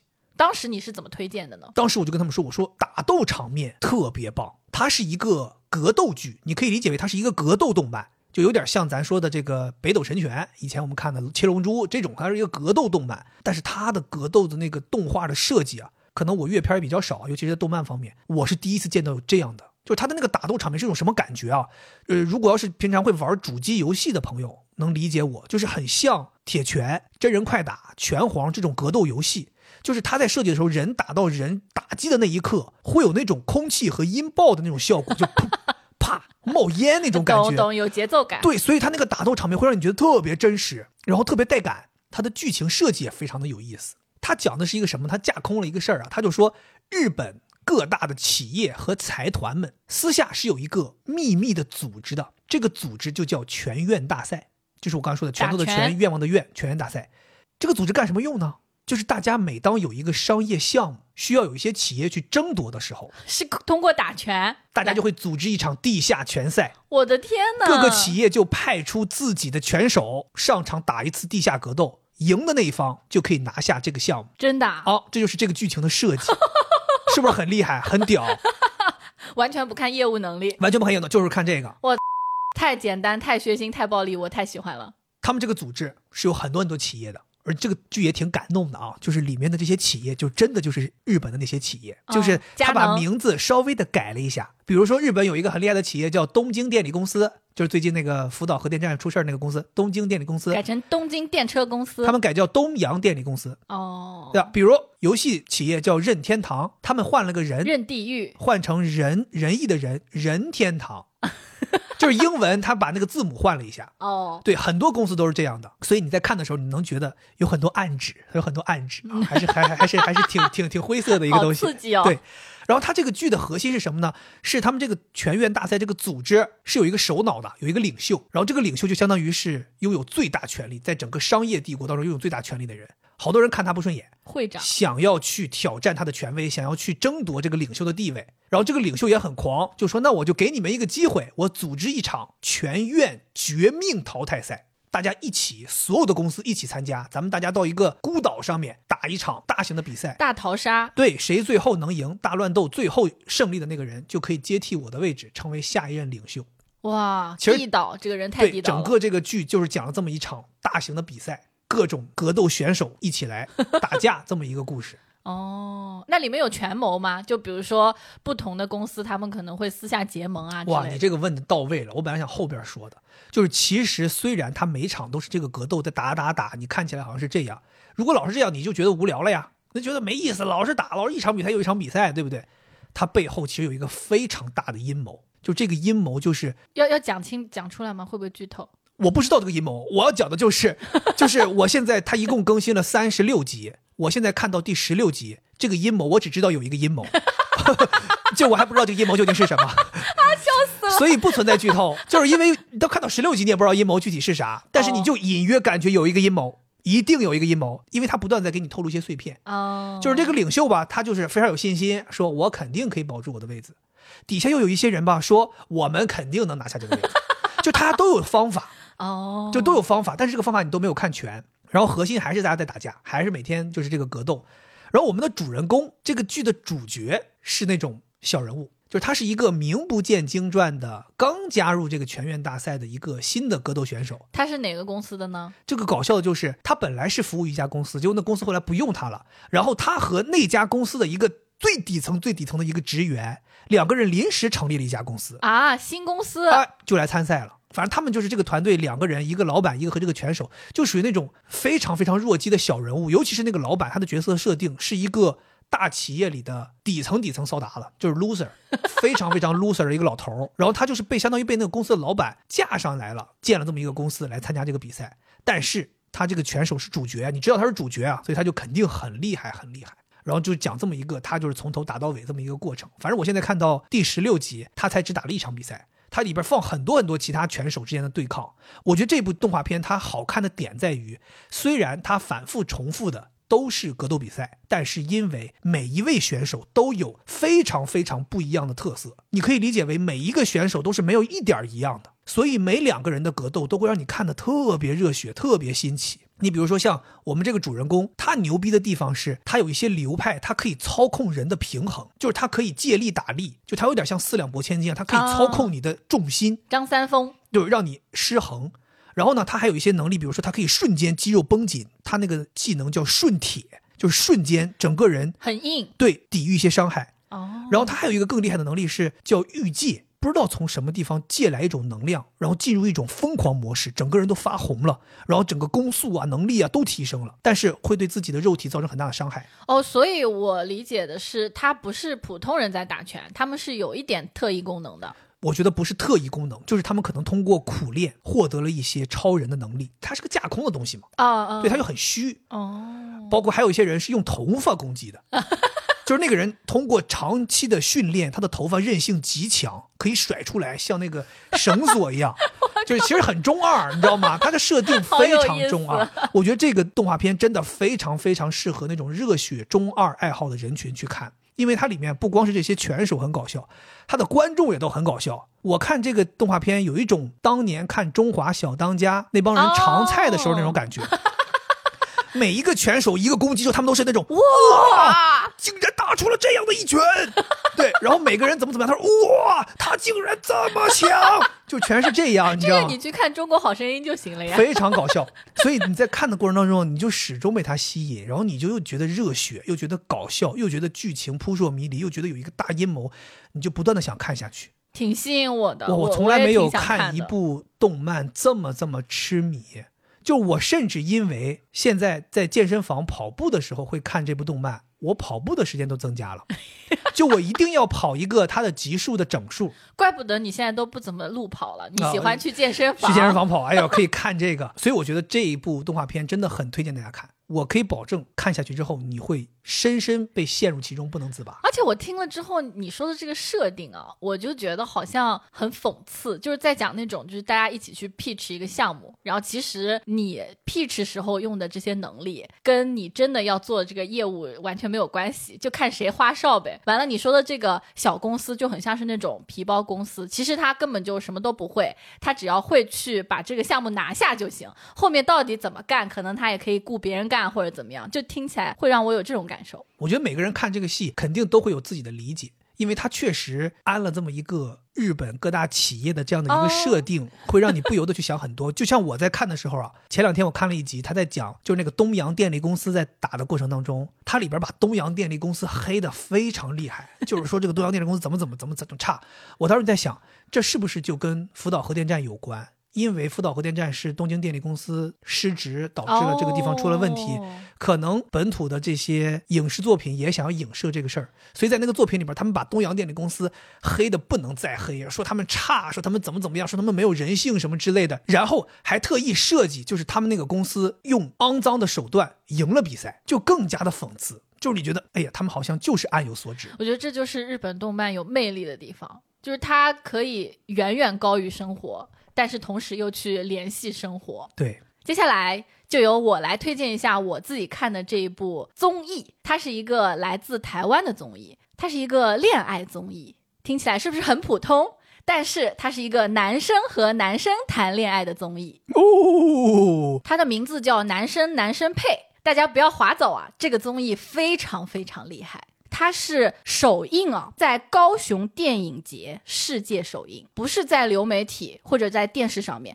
它也是台湾影展史上第一个在国际影展上放映的实境节目，就是综艺节目。对，哦，对吧？这个是不是很新奇？哎，怎么一个综艺在这种影展上面放？那说明它是一个划时代的作品。对。我是这么说吧，六飞推荐。有六飞，你是五飞，我是六飞。如果你们听了肥姐那个动漫，很想去看，不要立刻去看，你先听一下我说的这个，没准你就会觉得我这个应该先看。我跟你们讲啊，惠子看这个综艺上头到什么程度啊？有一天晚上，我们两个人已经睡了，他也睡了，但是到了后半夜，我感觉这个人为什么那边发出微弱的光亮？后来发现他竟然睡着睡着实在是受不了，他说我脑子里一直在想那几个男生谈恋爱的事儿，所以我就爬起来开始又看那个综艺，看到三四点钟那对天。，而且我告诉你们，我不是一个腐女，但是我无意中看了之后就非常非常吸引，因为它就不是大家想象中的哦，我可以去看一看男生谈恋爱是腐女看的。或者说是同性恋看的，不是我的推荐语就是任何一个对同性谈恋爱有兴趣的人，有那么一点儿兴趣的人都应该去看，因为它就会给你带来超级超级多的惊喜。我还想把这个范围再扩大一下，就我觉得，哪怕你对同性恋恋爱这件事情不感兴趣，但是你是一个心怀包容的人，你能够接受同性恋，你甚至说愿意去理解他们，去了解他们，我都建议大家来看一看这个。就是你要去了解这个人群，他们究竟是怎样生活，他们是怎么想的。我其实不是一个会主动去寻找这样内容观看的人，但是因为你看，我跟着看了一些，我会觉得，哦，我更了解他们了。我更看到了他们每个人身上的不一样的地方，你能够感受到他们的闪光点，你能够感受到这一群人可爱的地方，然后你能够发现大家同样是男生，但我们不一样，对，但那种不一样是让你觉得更喜爱他们，更希望去深度的了解他们。所以这个综艺你在看的时候，我虽然不是很上头，但是我完全看得进去。对，而且看的时候，我还甚至会跟你讨论，我甚至会爆发出一些感叹，我说哦，原来是这样的。包括他们有一个设计是那种晚上要给谁谁打电话表白，我靠那段我咳的都不行了，我说我这可太好咳了，哎呦，快打呀，哎呀，快表白呀，快同意呀，快约会呀。确实，因为我一开始看的时候呢，完全是出于男生和男生谈恋爱是怎么样的，我很好奇，我去看的。那他也是给我展现的很丰富，我一直都是姨母笑看完的，内心就是非常的触动。我就觉得我一边看，我的内心都变得更柔软了。虽然他们都是男孩子，而且很多都是肌肉发达的，但是不知道为什么看他们的互动，就是会有一种融化我，有一种吃棉花糖的那种感觉，很温柔。但这不是我认为它带给我最大的触动，它给我带来的最大的触动就是，我才发现说这个世界上是有那么多不一样的男孩子的。嗯，我觉得他们很温柔，很热情，很敏感，而且他们很愿意表达自己内心的感受，就很像是我们女生很愿意讲自己的心事一样。就他们在一起的时候，会讲很多很多他们内心的事儿，比如说他们小的时候被霸凌，比如说他们跟自己的亲人是怎么去诉说自己的这种不一样的。他们讲起来的时候，他们的笑容，他们的眼泪，就让我觉得哇，真的特别特别的感动。而且我觉得这个综艺直男更要看。就是我觉得直男很多时候是被这个社会对于直男的这种印象的偏见给束缚了。他们会觉得我小心眼，或者我想哭，或者我很痛苦的时候，我不能表达，因为我表达了，我就是 gay，就是娘。嗯其实不是，我在看这些男生的时候，我完全没带入说他们是 gay，我只是觉得他们展现了男生的另一面。其实直男他们也是有内心柔软的地方，但是为什么就是大家会觉得内心柔软、温柔的好像是同性恋的特殊？是因为那些同性恋的男生他本身出柜了的话，他就不会再受这些社会偏见的影响，他不会觉得我不不能表达。但是直男他永远觉得我不能表达，所以我就觉得直男可以去看一看，然后体会一下，其实每一个男生他内心都有柔软的地方。对我虽然看的不多，但是我觉得感受也是很深的。我记得印象特别深的就是你可能看的前几集里面有一集是他们人刚聚齐在一起吃晚饭，然后大家在聊天那个过程当中，因为他可能每个人都给到镜头，每个人都有一段说话的什么东西，这种自我介绍呀，包括等等之类的，能把所有人都看全一遍。就像你说的，每个人都不一样。我们可能在生活当中会给男同性恋群体定义一个刻板印象。比如说长什么样啊，说话什么语气呀，举止动作呀等等之类的。但当你看了这个之后，他可能有七八个男生吧，还是将近十个男生，反正就是在一起，你能感觉到每个人都不一样，非常不一样。就这个不一样，是你能所想象的男性身上的特质都存在，各种各样的人都有。所以那个时候你就知道，同性恋群体是不能被你简简单单定义的。对，看完之后我真的觉得是一种对性别的更广阔的理解。就前段时间我看到对于那个哈利的采访，就是伊能静和哈林的儿子，曾经不是他一直被说他穿女装嘛，嗯，他从来没有回应过。但最近我看到一个视频，他回应了这件事情，哇，当时他那个观点让我非常震撼。他说我没有穿女装，我只是想穿更漂亮的衣服。就像你也总跟我说说，哎，为什么鞋子都是女孩子的好看？或者你说，哎，为什么你们女生的衣服有这么多好看，但我们男生要挑一件好看的衣服那么难？曾经我的想法也是，哎，他是不是对于他自己的性别有一些困惑啊之类的？他要穿女装，但是他一表达这个，我就一下子就理解。结合了我看这个综艺，我就理解了，就他们并不是说我要表现的像女孩子一样，而是要表现我对于这个社会当中其他不属于男性性别下面的东西的喜爱爱。就为什么这个东西一定是男的，这个东西一定是女的呢？其实没有，我作为一个男的，我也可以去尝试女性性别标签下面我认为好的东西。或者，我觉得我换一种说法，没有必要把这个世界上的东西都加一个性别的定义。没有，根本就没有。不是说这件衣服是女装，这件衣服是男装，这个东西是女性用的，这个东西是男性用的，不要去这样去框它。任何一样东西，任何一个人都有使用它的权利。我作为男生，我也可以用口红；我作为女生，我也可以穿球鞋。千万不要把任何一个东西加上这个定义。就像我之前很喜欢穿 Anderson Bell 的衣服，最开始穿的时候，身边就有朋友说 Anderson Bell 不是个女装吗？且不说 Anderson Bell 他也做男装，另外就算是女装又怎么样呢？我觉得好看，我穿在身上，你也觉得好看，那就完了。不要因为这个牌子是做女装的，你就觉得你为什么穿女装？没有这些关系，我们只是把我们自己喜欢的东西买回来用。就这么简单。对，就像你说的，东西是没有性别的标签的，其实人也没有。就我在看这个综艺的时候，我完全没有觉得这个人是男同性恋，我只是觉得他是他。因为当时他们还有一个讨论，就是他们其中有一个是一个摄影师，然后大家会在网上觉得他是一个同性恋摄影师，所以他一直表达说他有一个困惑，他觉得他在创作上有的时候很难，他不知道怎么样表达才是一个同性恋的摄影作品。别人告诉他说：“你就是一个同性恋，那你拍出来的东西自然它就是一个同性恋的作品。”我觉得真的这个话说的太好了，这其实也很治愈我，因为有的时候我也会考虑说，我在节目里面我要怎么说话才能显出哦，我是受心理学专业训练的。我总是在想说，我是不是得说几个实验，说几个什么心理学效应才能这样体现？但是我看了这个人家这么一说，我就说，对呀，那反正我就是这样一个人，我说出来的话自然它就是了，嗯，我不用去思考我怎么样说的更专业。哎，反正。我觉得这个综艺真的超级推荐，对，超级超级推荐。但是我现在还没有完全看完，是因为后面它有一点点小拖沓，但这个不影响，就你去看，接受到了你想要的那些治愈就行了。后面你要是没看完也无所谓，但是六飞推荐啊，比那个什么全院阿修罗 可以先看。你没有必要拉踩呀，你这是两种完全不同的作品，完全可以一起看嘛。我错了，我错了，对，大家可以一起看啊，但。可以先看一下这个，哎，其实讲心里话，这是我的小私心。我是觉得这个综艺做的真的有一个让我觉得特别好的地方，就是你在看的时候，因为他给你展示出来的氛围，他给你展示出来的那种爱的感觉，会让你忽略掉他们俩是两个男性。因为他真的给你展示的就是两个相爱的人想要在一起，超级真实，而且他就是从数学的角度，就是他们的排列组合特别多，就是他的那种迷惑感比一般的男女综艺要强。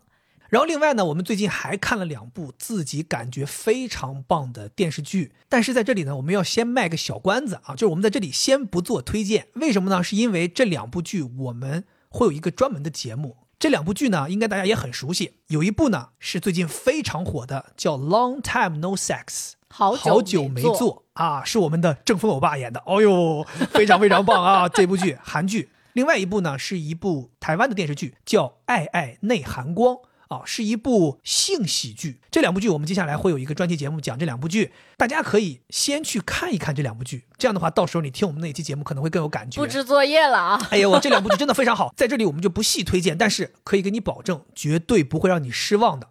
影视作品聊完了，咱们来推荐推荐我们最近吃的好吃的东西吧。还有一道吃的好吃的东西，我一想到我最近吃的这些东西啊，我就馋呢。我开始最近我们两个人在减肥啊，每天就是吃的还是相对比较健康的。回想起这些吃的不怎么健康的东西，就馋呐，觉得更想吃了。哦，我第一个要跟大家推荐的是，可能有些朋友知道，我一月份的时候，一月下旬去了一趟西安。哎呦，这在西安这几天给我吃的呀！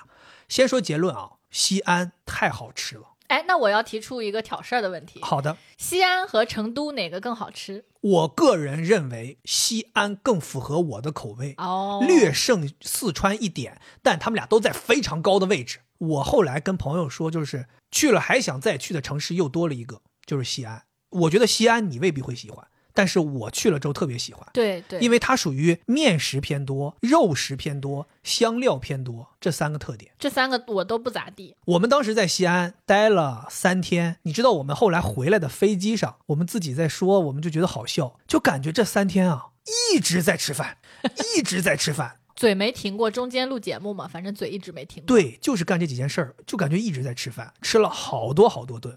我这里要推荐两个地儿，其实严格的意义上来讲，就一个地儿。我们也是奇了怪了，我们第一天去啊，我们说咱们得找一个吃当地美食的地方，他们说那肯定是回民街呀。然后我们就搜了一下回民街在哪儿，搜到了在一个叫洒金桥美食街的地方，其实那就是一个回民聚集的区域，我们就去那儿吃了。那是我们第一天到的地方，结果后来三天我们再找的所有餐厅竟然都在洒金桥，就相当于其实我们就没离开过洒金桥，给你们下蛊了，说明那个地儿好吃东西太多了。然后我也问过当地的朋友，当地朋友说那个地方就是本地人，就算要去吃这些烧烤呀、馍呀这些东西，他们也都会去洒金桥。哦所以这个地方就要证实一下。有些人说：“哎呦，去西安别去回民街，那都是游客去的地方。”本地人说了，我们也去回民街，所以大家就去回民街吃就行。洒金桥这个位置真的太多好吃的了，在那个路上我怎么形容啊？为什么你没讲？我已经口水分泌了。哎呦，就你在那个路上，你就走，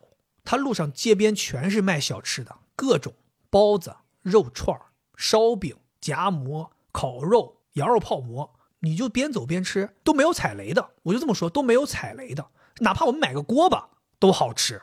要让我说，我当时最难忘的啊，当时那天天还挺冷的，我们是晚上傍晚进的洒金桥，吃到了一个酥肉丸子，真的就是一个小推车，一个锅一直在那咕嘟咕嘟煮。当时我们看热气腾腾的，又有点冷，我们说买一个尝一尝吧。买的时候交钱的时候，你都没觉得咋地。老板娘把这个肉丸子一串儿啊，它像烧烤一样一个木签子，穿了五六个丸子，递到你手上那一刻，你知道吗？我接过的时候，我手一下子就往下沉了一下。哑铃，就你没有想到这一串丸子会这么沉，特别特别瓷实的一堆丸子穿在一个木签子上，然后你吃那个肉丸子啊，它是在那种有点像黑胡椒的汤里一直给你煮的，然后它那个肉馅儿里有点黑胡椒的味道，再加上它是热乎的，你吃到嘴里，我特别特别暖身子，而且那个肉啊特别特别的酥软，你想想这个东西，你们大家脑补一下那个口感，酥软热气，里边还包满了黑胡椒的汤汁。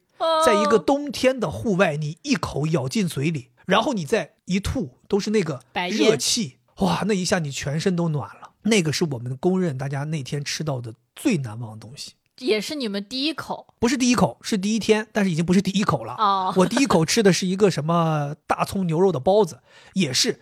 我觉得在那个地方吃东西啊，在户外吃有一个好的地方就是，它所有东西都是现做的热的，它给你拿到手里，你吃完之后特别暖身子，这个会增加你的美食体验。然后另外第一天我还体验了一个什么玩意儿，也是够硬的啊！我体验了一个肉夹馍三连击，就是三个吗？连续吃了三个肉夹馍。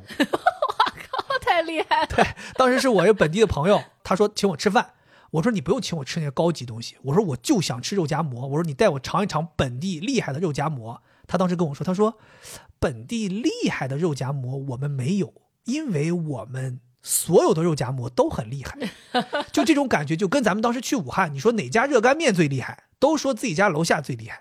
对不对？包括你在上海，你说哪家小龙最厉害，哪家生煎最厉害，可能很多人给你推荐都是自己家楼下早餐摊儿，就这种感觉。他也是说，他说其实没有哪家店特别厉害，但是有一些是那种可能名声在外的，就带我去试试。当时他就带我去了一家叫子午路张记肉夹馍，应该在当地是有很多很多店的，可能是一个比较厉害的连锁。这个我都听过。我当时进去了，我就说肉夹馍，我一看菜单上有普通肉夹馍，有优质肉夹馍。我当时这个人你知道吗？我马上就说，我说我要来吃，我必须得吃个厉害的，吃个炸的。我说我要个优质肉夹馍，普通肉夹馍是十五块钱，优质肉夹馍是十八块钱，我没记错的话。我说这个优质它优在哪儿呢？老板说肉多，我说那就给我来一个优质。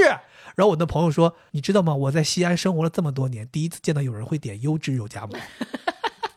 对呀、你是外地人啊。不过我跟你讲，名不虚传，优质就是优质，肉就是多，特别多。我当时拍视频，我还在那调侃，我说我感觉我这十八块钱，老板把整头猪都给我了，就是那个肉夹馍啊，夹不住，饼那个肉是溢出来的，这个馍也厉害，就是它这个馍啊，一面煎煎熟，所以煎的那一面呢是脆的。它这个下刀也是很聪明，它把那个薄脆的那一面切的薄，底下那个面口感比较强那面厚，所以你在吃的时候，你那个牙咬一下的时候，你会先碰到脆的夹馍，咔叽咬下去，然后咬到肉，然后咬到肉汁，然后咬到软糯的馍，就是它有一个口感的层次，哦哟，那个感觉特别棒。那这个对于像我们这种嘴张不大的人来讲，是不是有障碍？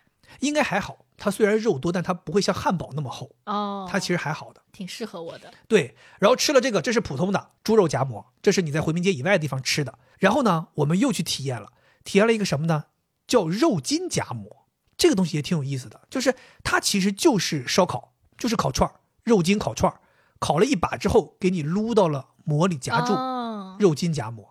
哎，那个口感就是有点像是一口烧烤，一口馍这个感觉。哦，对它那个肉筋是有那种炭烤香的。然后后来我还体验了一个是我认为这次最厉害的夹馍，叫尖椒炒肉夹馍，这个本地人认证吗？觉得好吗？本地人认证的，哦是那种本地小店里头买到的。嗯，尖椒炒肉夹馍，它是个什么理念？它就相当于做了一份尖椒炒肉炒菜夹到馍里。这个东西它亮点在哪儿啊？我跟你讲，尖椒炒肉这个炒菜它是有汤汁的，它夸夸夸夹到馍里，那个汤汁会把馍浸透一部分。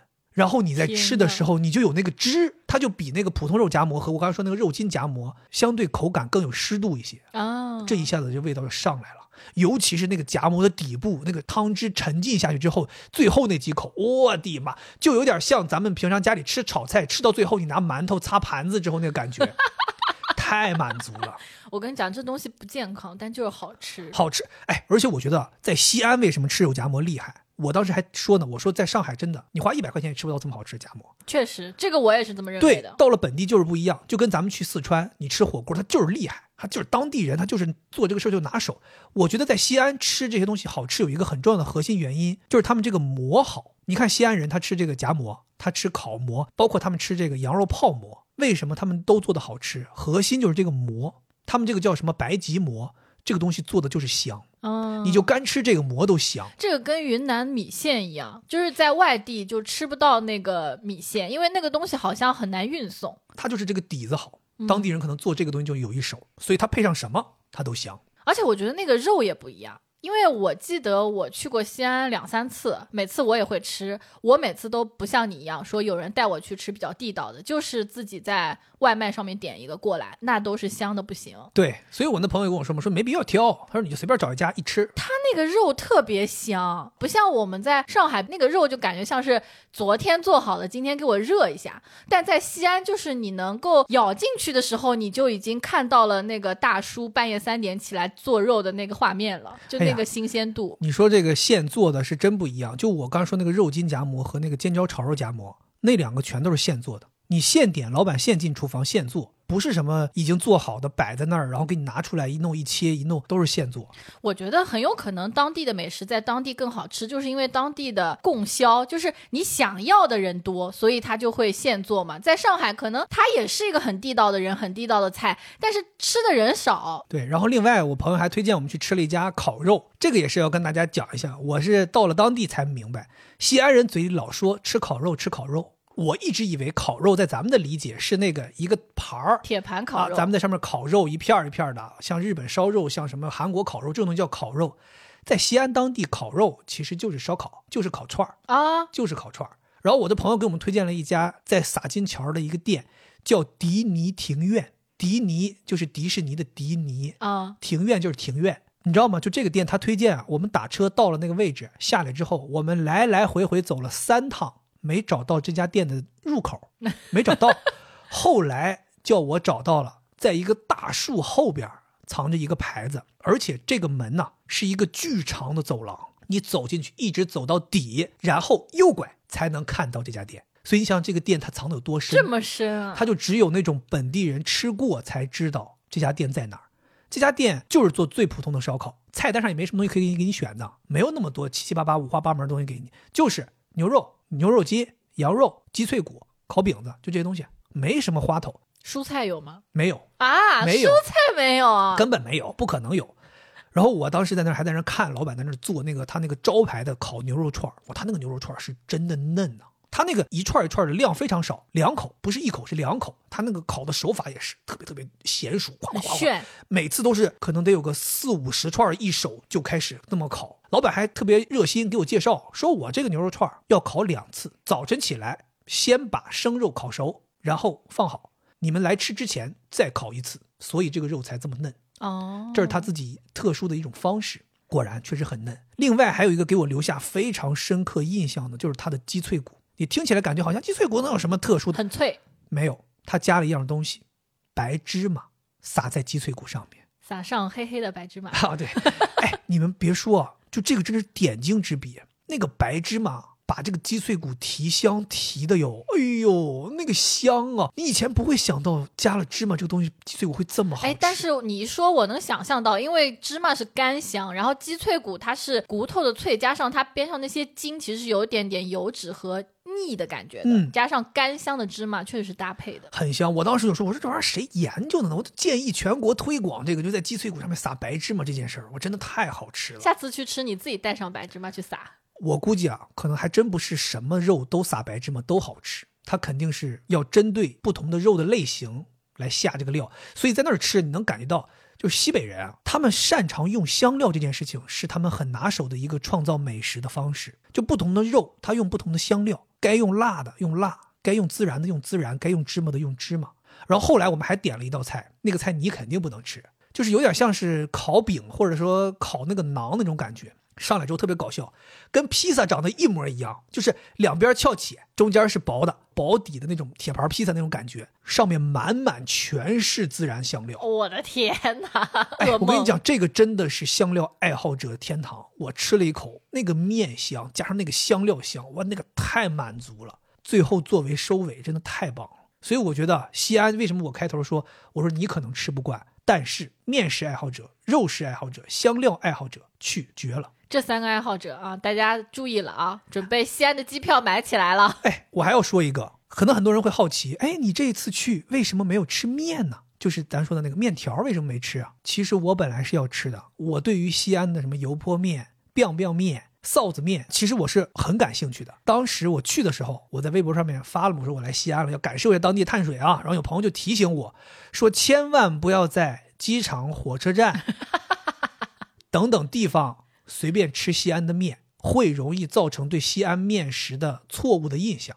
我也不知道，有一天早上起来，我实在是太着急了，要工作，我在酒店点了一碗面，结果就给我吃恶心了。巨难吃，我觉得本身应该不难吃，但是因为我当时去的那个时间啊，酒店的早餐要结束了，其实那个面摊儿啊已经快有点收摊儿了，然后他那些臊子啊也都不够了，然后那个服务员呢又心肠太好，硬是给我做了一碗，服务员给你做的就是那个面摊儿那个厨子，哦，硬是给我做了一碗，我也就硬吃了这一碗。确实很硬。确实不好，面也没咋熟，臊子就剩些底儿了。啊然后反正就吃完之后，我一下子给我心吃凉了。这几天就没再去找面吃。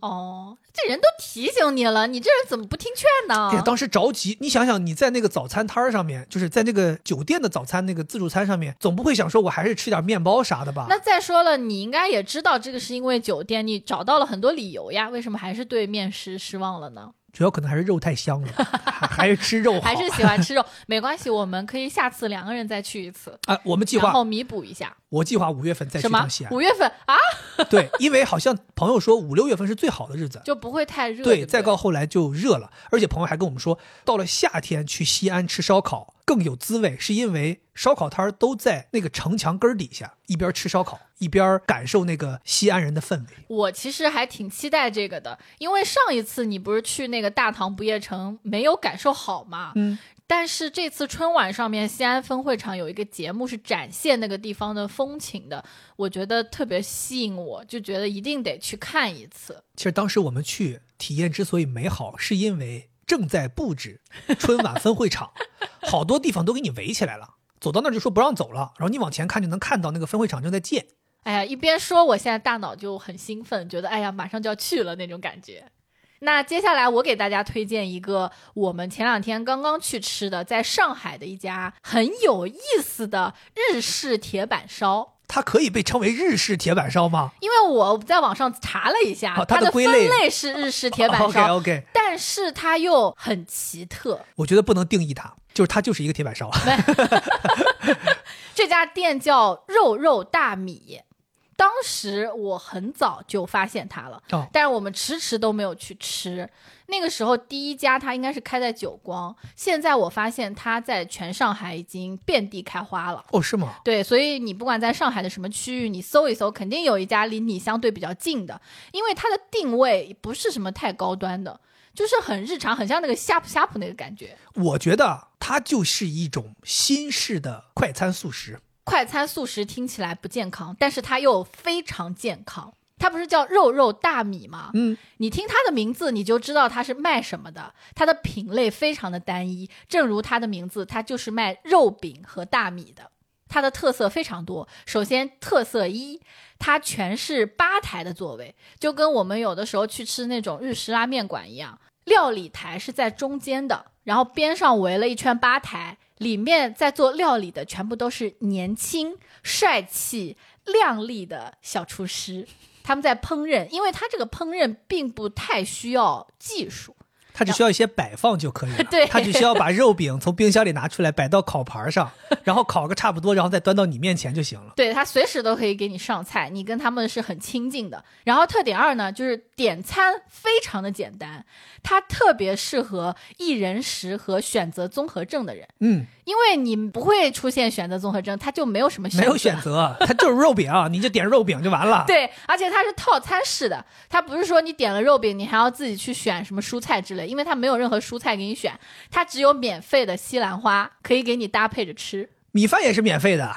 米饭也是免费的，，对，呃，汤也是免费的，对对对，它它这个店里就只有肉饼需要花钱，所有其他东西全是免费的，无限随便吃。它的米饭、西兰花和汤，它免费且无限续加，就是 那个西兰花可以吃到你撑为止。然后我最喜欢的，它这个套餐里面会配一颗鸡蛋。然后鸡蛋你可以选是温泉蛋煮熟的，或者是生蛋没有煮熟的。我是一个鸡蛋拌饭爱好者啊，所以它的这个米饭也俘获了我。然后第三，它的特点就是它的大米太好吃了，就它叫肉肉大米嘛，名不虚传。它的大米是那种有点胖胖的米，哎呀，获得了大米公主的认可，那是不得了不是呀！我跟你讲，你看到它那个米，你就知道它是一个品质巨高的米。我不知道它是不是就是黑土地或者是日本进口的米，但它的长相跟我们平时吃的不一样，是圆圆胖胖的，吃起来的口感是软糯香甜。你有没有这个感觉？哎，你这么说的话，让我注意到，在我们吃的那个位置的背后，它有一个柜台专门展示他们的大米。他们大米是卖的，你可以买回家。对对对对对，然后它那个汤吧，说是赠送的，你完全没有感觉到赠送的品质。它甚至比有一些店里面你要花钱买的那个汤还要高级，还要好。对，当时那个汤上来之后，我以为就是一碗普通的大酱汤，我当时就还挺嫌弃的，推到一边去了。后来我拿筷子一弄，发现里边怎么还有蛤蜊？而且它的蛤蜊超新鲜，对，你吃起来你能感觉到它的蛤蜊肉是肥的，而且没有任何沙子，所以你知道它是有很好的标准化的品控的。它要确定它这个汤是好的，真的很不错，而且你可以一直加，哎，免费的。然后重点就是它那个肉饼，更不要讲了，你能看到它旁边有一个透明的橱窗，里面放的各种各样的牛肉，在边上是一个你可以看到的全开放的加工台，里面有两个帅气、年轻、靓丽的小厨师在切这些肉以及碾肉米。就它全是现做的，因为它不现做也来不及供这么多人吃。那家店就是人气超级旺，所以它的食材也很新鲜，而且它这个肉饼啊，我觉得肥肉和瘦肉调得很好，而且它没有任何异味儿。就有的时候我说过，我不喜欢吃食物，它被加工的跟它原来很不一样，就是因为我很担心这个食物会有异味儿。但是这个肉饼就让我觉得。它就是肉，只是它换了个形态，没有任何异味，让我吃了觉得非常非常的安心。然后最后一个特点就是，它是一个体验感超强的餐厅。因为它在你的这个餐台前面会有一块小铁板，然后那个肉饼上来之后吧，不是立刻你就能吃的，而是要在这个小铁板上面，你可以自己再加工一会儿它。因为肉饼它有的时候比较生，你可能想吃熟一点的，你就在上面加工，这个时候你就能听到那个铁板上面滋滋滋滋滋的声音。另外边上可以放上它免费赠送的小青菜，加热一下。那个颜色也很好看，然后还有一个体验就是它的调料非常多，应该是有十种左右，烤肉酱啦，什么美乃滋那种东西啦，然后各种什么胡椒盐啦，各种芥末籽啦，就是你会按照他给你的那个指示，在盘子和碟子里面摆放好，那个时候你就觉得自己像个小孩一样在那玩儿，就很开心吃的。对你说到这个，让我感觉到好像很多家长很喜欢带孩子去这个餐厅吃饭。当时坐在我们旁边，换了好几桌。带孩子的，我发现孩子们吃这个都吃得非常开心，可能也是因为这个肉饼这个东西有点像汉堡一样，就大家吃起来也很爽，就是一个肉配米饭也很香。我发现小孩们吃这个就没有任何的进食困难，也不需要什么催呀，不需要喂呀什么之类的。然后再一个就是你能看到有很多健身人士来这里吃，因为它这个牛肉饼其实算是一个很健康的食品，然后大米又是好的碳水，就像你开头说的，我觉得这个餐厅就真的很适合一人食、工作餐。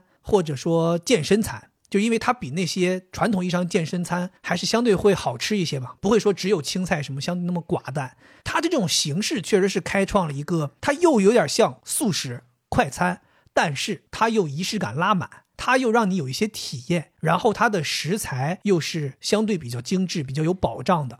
所以你在吃的过程当中，你会觉得你花了一个吃快餐的时间和精力，但是你吃到了一份相对比较精致的东西。它的价格我觉得不算很实惠，但是也合理。我们当时吃的是一个三块肉饼的套餐，九十八元。对，它的肉饼是三块都不一样的，原味、奶酪芝士和黑松露。但我认为一个人其实两个肉饼就够了，而且你就吃它原味的那个就行了。那个价格应该是七十八，而且有的时候如果一男一女或者带着孩子去吃，你甚至可以钻他那个空子，因为他的米饭、汤和西兰花是无限的，所以你们两个人只点一个三个肉饼的套餐，然后小孩吃一个肉饼，米饭你就跟他说，嗯，我吃完了再来一碗，然后汤也再来一碗，西兰花可是。随便无限加的呀，就完全就够吃了。感觉这个餐厅是薅羊毛人士必去之地呀。但是我也要提醒大家，我当时就因为薅羊毛吃了太多西兰花，然后就没有肚子去好好享受我三个肉饼。当时我一个人要吃三个肉饼，真的太多了。我觉得这个餐厅可能在我们这个减肥期间，也许会常常去哈。对呀，我觉得它比那种吃那种传统意义上的沙拉什么健康餐肯定要好吃太多了，至少有点油水嘛。而且牛肉是好东西。接下来我们要推荐的东西，是我们应该是首次推荐吧？好像是没推荐过。在这个美食环节首次推荐，我们要推荐两家酒吧。主要是我们两个人就不喝酒嘛，所以就从来没推荐过。哎呀，朋友们应该知道啊，我们之前聊完喝酒那一期节目之后，我们马上就去喝了一次酒。这就是播客改变生活呀！对，你看，你看，我们努力生活，带动大家努力生活，然后大家反馈，我们又去努力生活。我觉得就是一种互相的带动，真的非常好，特别好。对我们推荐两家酒吧，首先第一家。是当时杨大一老师带我们去的。当时他有一天来上海，跟我们说说，哎，晚上带你们去一个好玩的新地儿。我们说什么新地儿？他说理想国开了一个酒吧，很有特点。酒吧的名字叫 Author's Room by Naive，就你可以理解为是作家的房间啊。Author's Room。在外滩半岛酒店背身儿，它就叫洛克外滩。哦，那个地方是一个新的，我觉得上海的一个那种网红打卡的地方。但虽然他说是网红打卡，但完全没有那种氛围，我觉得非常高雅，挺好的，挺好的。对，那个地方可以去玩一下。而且它这个酒吧分楼上和楼下。楼下呢，那个区域呢，更偏向咱们常规的那种年轻人去的，相对有一些小氛围感的这种的酒吧，比较开放式的，大家都在那儿散着坐。楼上我们去到二楼，这个相对更私密、更高级，你更像是那种在上海喝洋酒的那种很高端的地方。然后进去之后，每个区域间隔非常大。大家离得非常远，私密性更强一些。你知道那些区域都有自己的名字吗？而且你在点评上面去预定的时候，是分为四个区域预定的，叫吧台、书房、沙发和浴室。哦，呃，我们当时是在浴室里，对，我们当时在浴室里，超级新奇。一个帘子，然后里边还有浴缸，然后都是瓷砖。但是那个浴缸不能用啊，大家。他们这个酒吧点酒非常的奇妙，体验非常的奇妙，真的是一个全新的体验，大家可以去感受一下。它的菜单是一本书，然后这个书呢前面有内容，后边也有内容，就是正常的书，然后在中间插入了几页是它的菜单，然后每一款酒对应的也是一本书的名字。对，因为那本点餐的书叫《女王的书单》，哦所以里面本来就是可能介绍书的，然后他就插入了那个点餐的书。对，然后你点的时候呢，你点比如说，呃像我点的那杯酒叫《罗马日记》，然后你点完酒之后呢，服务员来上酒，他会说这个书的名字，同时他会把这本书递给你，这个我真的觉得太搞笑了，关键那个很昏黄，你根本看不见。他会给你一本样书，然后呢，他会给你介绍一下这本书大致讲了一个什么内容，就是有点像给你读一段书斋，然后再跟你说怎么去配合的创造了这款酒，对对，然后跟你说你可以看看书，喝喝酒，真的有点好笑。体验非常奇妙，非常奇妙。所以如果读书量比较大的朋友，你可能能在那里点到自己看过的书，哦，这然后会体验你不一样。再去喝那个酒，感受会非常的不同。像我们这种文盲就会觉得好笑。对我当时点的那杯罗马日记，还有一个特点，在我那个杯子上贴了一张纸，啊，然后那张纸上面是摘录了罗马日记里的一句非常经典的话，然后那张纸就这么飘在那儿。然后我说这张纸是干嘛的？他说这张纸可以吃，吃书这张纸是用大米纸做的，就是咱们平常吃的那种大白兔奶糖外边包的那个大米纸，但它更厚更硬，能够立体造型。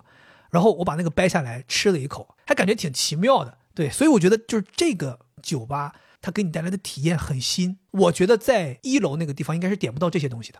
好像听说是这样。对你一定要到二楼这个所谓的 author's Room，你才能点到。我推荐这家酒吧是推荐那些情侣约会，而且必须是比较新的阶段，就早期阶段约会，或者你想要追求人家的时候，因为它真的太炫技了，这个地方。像我们这种老夫老妻，如果去的话，我可能会在那边憋笑，就是觉得有一点。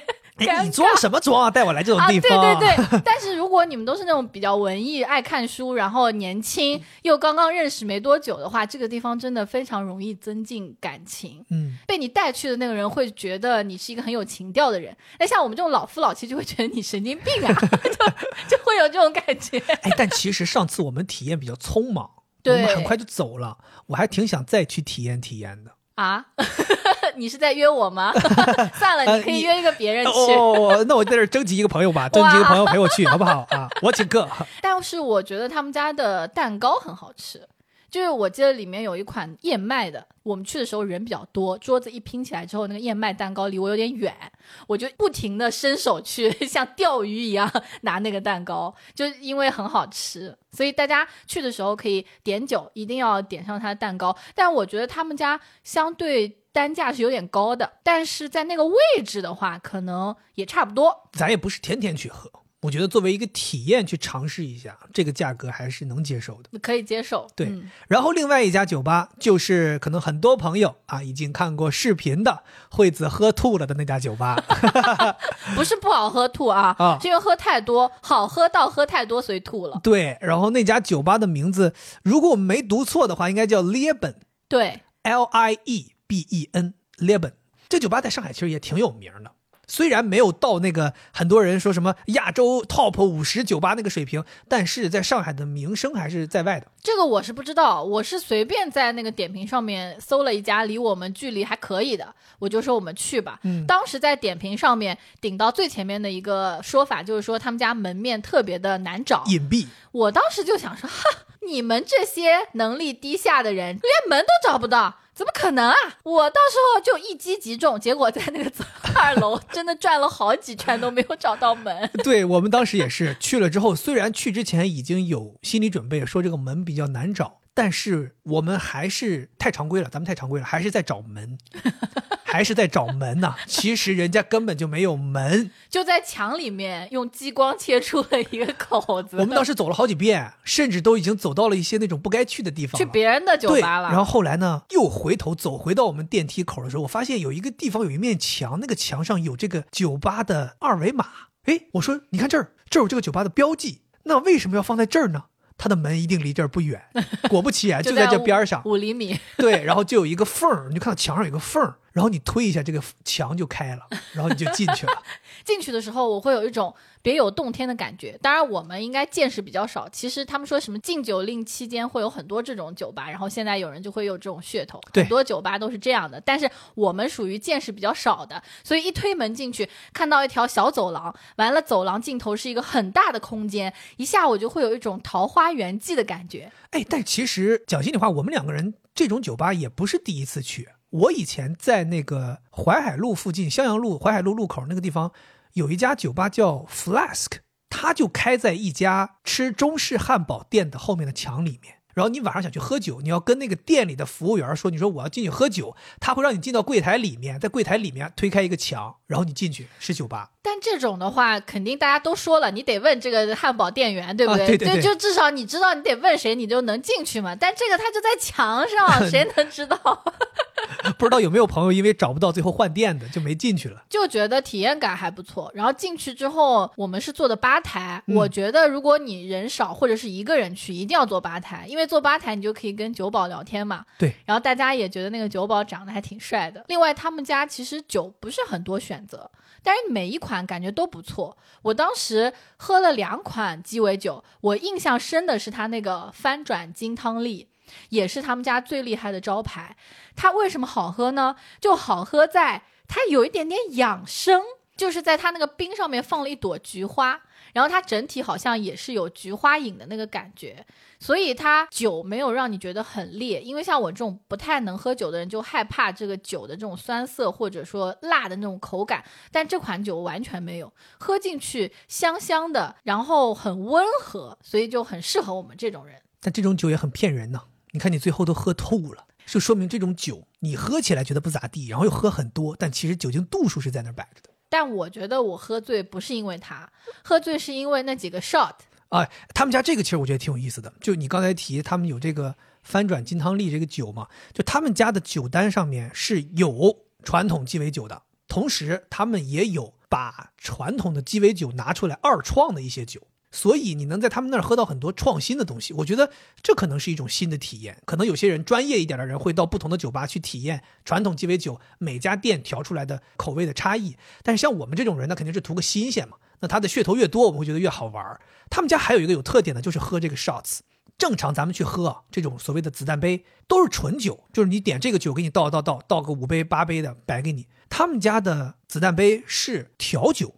嗯，他们这个叫春夏秋冬四种口味，你可以一个种类买四杯，你也可以分开买，单杯单杯买也都行，买多少杯都可以。我们当时一看这四杯都可以单独买，我们就把春夏秋冬尝了一下，主打一个体验。它这个确实挺有特点的，它每一杯酒都给你配了那么一点点，像是有点小噱头的一个辅料，比如说有的给你配一个什么梅子干儿、小饼干，有的给你配一个小饼干，有的给你配那个黑糖、柠檬和盐，四杯摆在那儿。当时我们还特意问了调酒师，我们说这个酒啊，这个度数有什么差别？度数低的你喝，度数高的我喝。对，咱们就喝那个。我觉得那个体验真的挺妙的。但是可能也就是因为那个咱们喝的太猛，四杯一下子灌进去，然后调酒师还特别够意思，又送了我们两杯这这个小的子弹杯，咱俩也干了。因为我们进去之后，一下子就是气势是很猛的，就喝了很多嘛。然后调酒师就觉得，哎，这俩人挺能喝的，就给他们再送两杯吧。天哪，就给我喝吐了。但我觉得他那个春夏秋冬真的超有趣。就春夏是一个类型，秋冬是一个类型。春夏是酸甜口味的，春。会比夏更甜一些，夏会更酸一些。就你想象，哎，好像夏天确实要更酸一些。嗯，然后秋冬呢是以比较辣味为主，酒精度也上去了。我当然是更喜欢春夏的，但是他最后送的也是夏，我就很满意。就我觉得可能对我这种不太能喝的人来讲，这种酒精度数高的，我不知道怎么去欣赏。不知道你能不能欣赏那种酒精度数高的？我也说实话，我不是特别会欣赏酒，任何的酒我都不太会欣赏。我喝酒主要是喝一个氛围。就我觉得大家开心，朋友一起去，或者说我跟你一起去，大家开心快乐，这个是我喝酒的更多的目的。哎，那你觉得你跟我老夫老妻了，我们两个人去喝，你也觉得很快乐吗？当然快乐呀，那天多快乐呀！因为我很少见到你喝酒，或者说像那样喝酒，就更没见过。那是我人生第一次像你那样喝酒，哦，所以我觉得很有意思。我觉得大家其实即便是老夫老妻，也要找一些这种娱乐项目，大家去玩一玩。对，我觉得我以前啊是一个不太喜欢突破的人，我喜欢安全，特别在吃这件事情上，我在意，我就希望我花的这个钱，我吃到的这个品质是有保证的，不愿意去尝试一些新东西。但现在我又觉得，好像尝试新东西。你去体会自己的感觉，然后你去看你的伴侣的那个变化，这个就是加分项。就也许吃的不好吃，但是你们会有一些 新的体验，这个就很有意思。所以鼓励大家去玩。对，我觉得这几家酒吧大家可以去试一试。最后啊，隆重推出一家在上海很多人都知道的，而且它应该是一家网红店。距离我第一次知道这一家店，以及距离我第一次去吃这一家店，已经过去好多年了。但是决定在这一次来推荐，是因为在最近才真正的解锁了它正确的吃法。哦，是吗？最近你才知道正确怎么吃？对，之前我以前是怎么吃？之前我就是点餐吃。先说一下这家店的名字吧，它叫 Elementary，是不是这样子念？不是这样子念，它其实是一个意大利餐厅，你就知道这个名字，你不可能按照正常。不是这样子念吗？对呀，不是这样念。我们一直都这样子念，而且朋友之间都知道就是这家店。哦，它其实名字是一个意大利语的发音，当然我也不是一直就知道的，我是因为咱们要推荐，我这个本着不能给大家说错的这个原则，我去查了一下，这个餐厅正确的发音叫 Alimentari。你想象一下，就是意大利人那种很帅很帅的意大利人，长发穿着西装，然后在你面前 Alimentari，哎。阿里曼塔里啊！以后你们去这个餐厅，这样你就不会露怯了。我们今天准备去阿里曼塔里吃一点。这个词儿是什么意思？这个词儿其实在意大利语是杂货店的意思哦。所以你仔细想一想，这家店第一家店是开在上海的安福路。对，那家店其实你从门口经过，你是很难区分它究竟是一个杂货店还是一个餐厅。我当时没有理解它的正确吃法，就是因为我以为它是可以把这些东西买回家。但你在吃的时候，你是要点他这个后厨做出来的一些食物的，嗯，所以我前几次去吃都是吃他后厨做出来的一些食物，中规中矩，咱也不懂地不地道，但是有挺多外国人在吃的，我想可能他们也觉得挺像他们家乡的滋味的，我吃了也觉得哦，在西餐方面它的性价比挺高的，因为它不到两百块钱。一百五左右一个人，所以就也经常去吃，但是呢，又觉得它也不至于有那么有特点，要要去推荐它。包括你也会觉得，哎呀，可能大家都知道这家餐厅，但是最近发生了一件事情，我有一个食客朋友，他去海南旅居了，一月份的时候，他突然一个回马枪杀回来，说今天我们就要约饭。我说，哎，你怎么回来了？他说，对我专门为了这个 element。塔里哦，Element 塔里回来的，说我要去吃他家，我受不了了，海南什么都没有。我想啊，这家店至于你这么回来吃吗？但是因为很久没见他了，我说好好好，我们就团了个局，好几个人一起去。这次我们去的是丰盛里的这家店，嗯，他还有个后缀，这怎么念来着？Molino，Molino，对，这个是待会儿再讲吧，你先讲，我待会儿给大家稍微科普一下这个 Elementary 宇宙啊。反正我们去的是这个 Elementary 宇宙其中另外一家店啊。对对对。到了店里之后呢，他就说走走走，我们去那个柜台。我说啊，怎么你要打包一大堆去海南吗？他说不是呀，来这个店里面你就可以到那个柜台上面去点这些肉，他给你按克称，称了之后切到你面前啊。当时我想啊。还能这么做呀？因为我之前是不懂，嗯，我不知道还能这么做，然后我就跟他去了。去了之后，我们就点火腿、萨拉米、培根，还有火鸡胸的肉、火鸡腿的肉，各种。然后它是五十克起卖，五十克的话，可能大概是二十到四十之间的价格。你其实点了之后是很丰富的。在这个生肉柜台旁边还有两个柜台，一个是卖那种橄榄啊之类就配酒的，还有一个是卖芝士的，芝士也非常丰富。我个人非常喜欢那种水水的，所以推荐大家可以买一个布拉塔芝士。完了，它上来呢是放在一个像菜板子上面的，就都给你垒好了。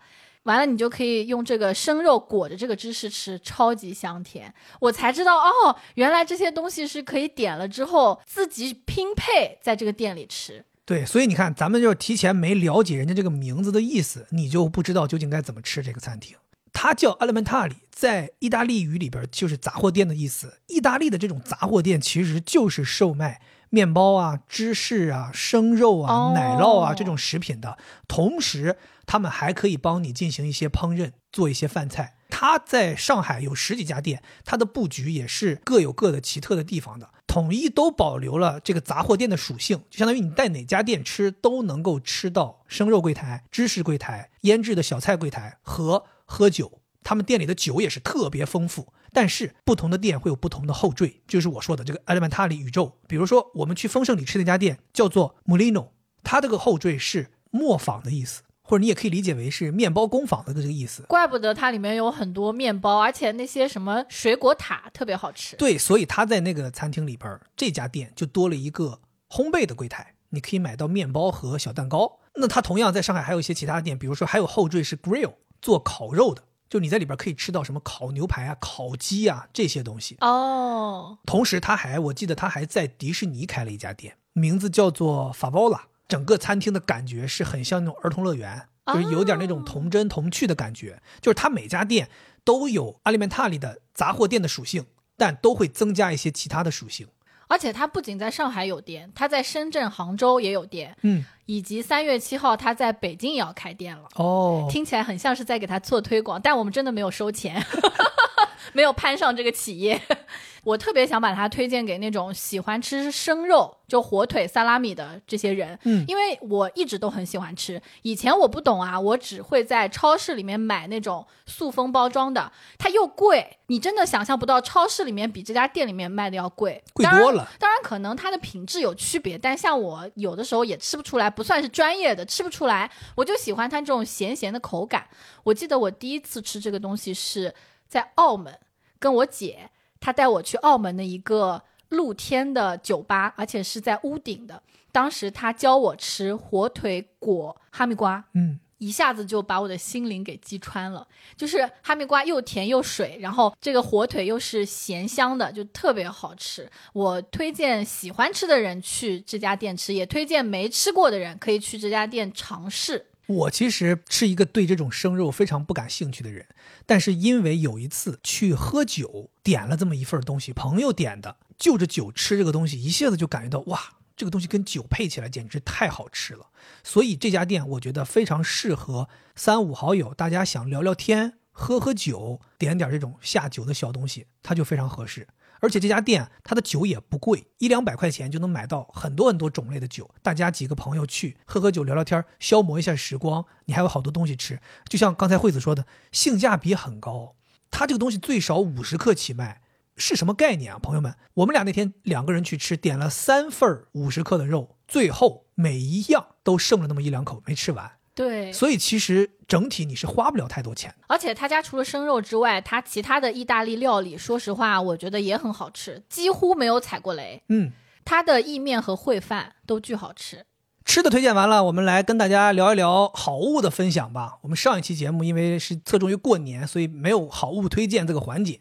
这一期我们把我们一二月份体验到的好物分享给大家。我会分享两个，一个是买的东西，另外一个是一个体验。买的东西呢，我想给大家推荐始祖鸟的裤子，哎呦，高级哦！但是我得需要你的帮助，因为我说不清这个裤子是什么型号之类的。哦，你说你买的这条裤子的具体名字是吗？，对，这条裤子叫 Gamma Utility。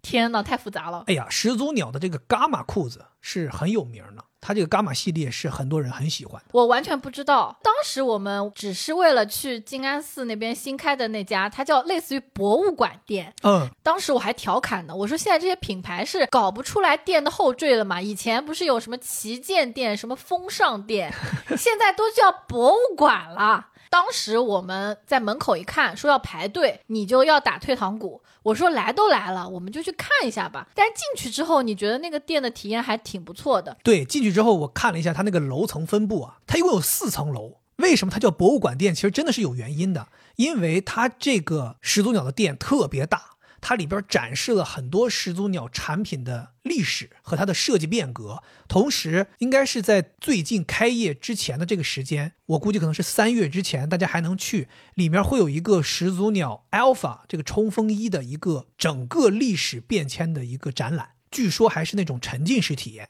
说是你进去之后，给你穿上这个 Alpha 的冲锋衣，然后吹你，然后你就跟着他们一路走讲解。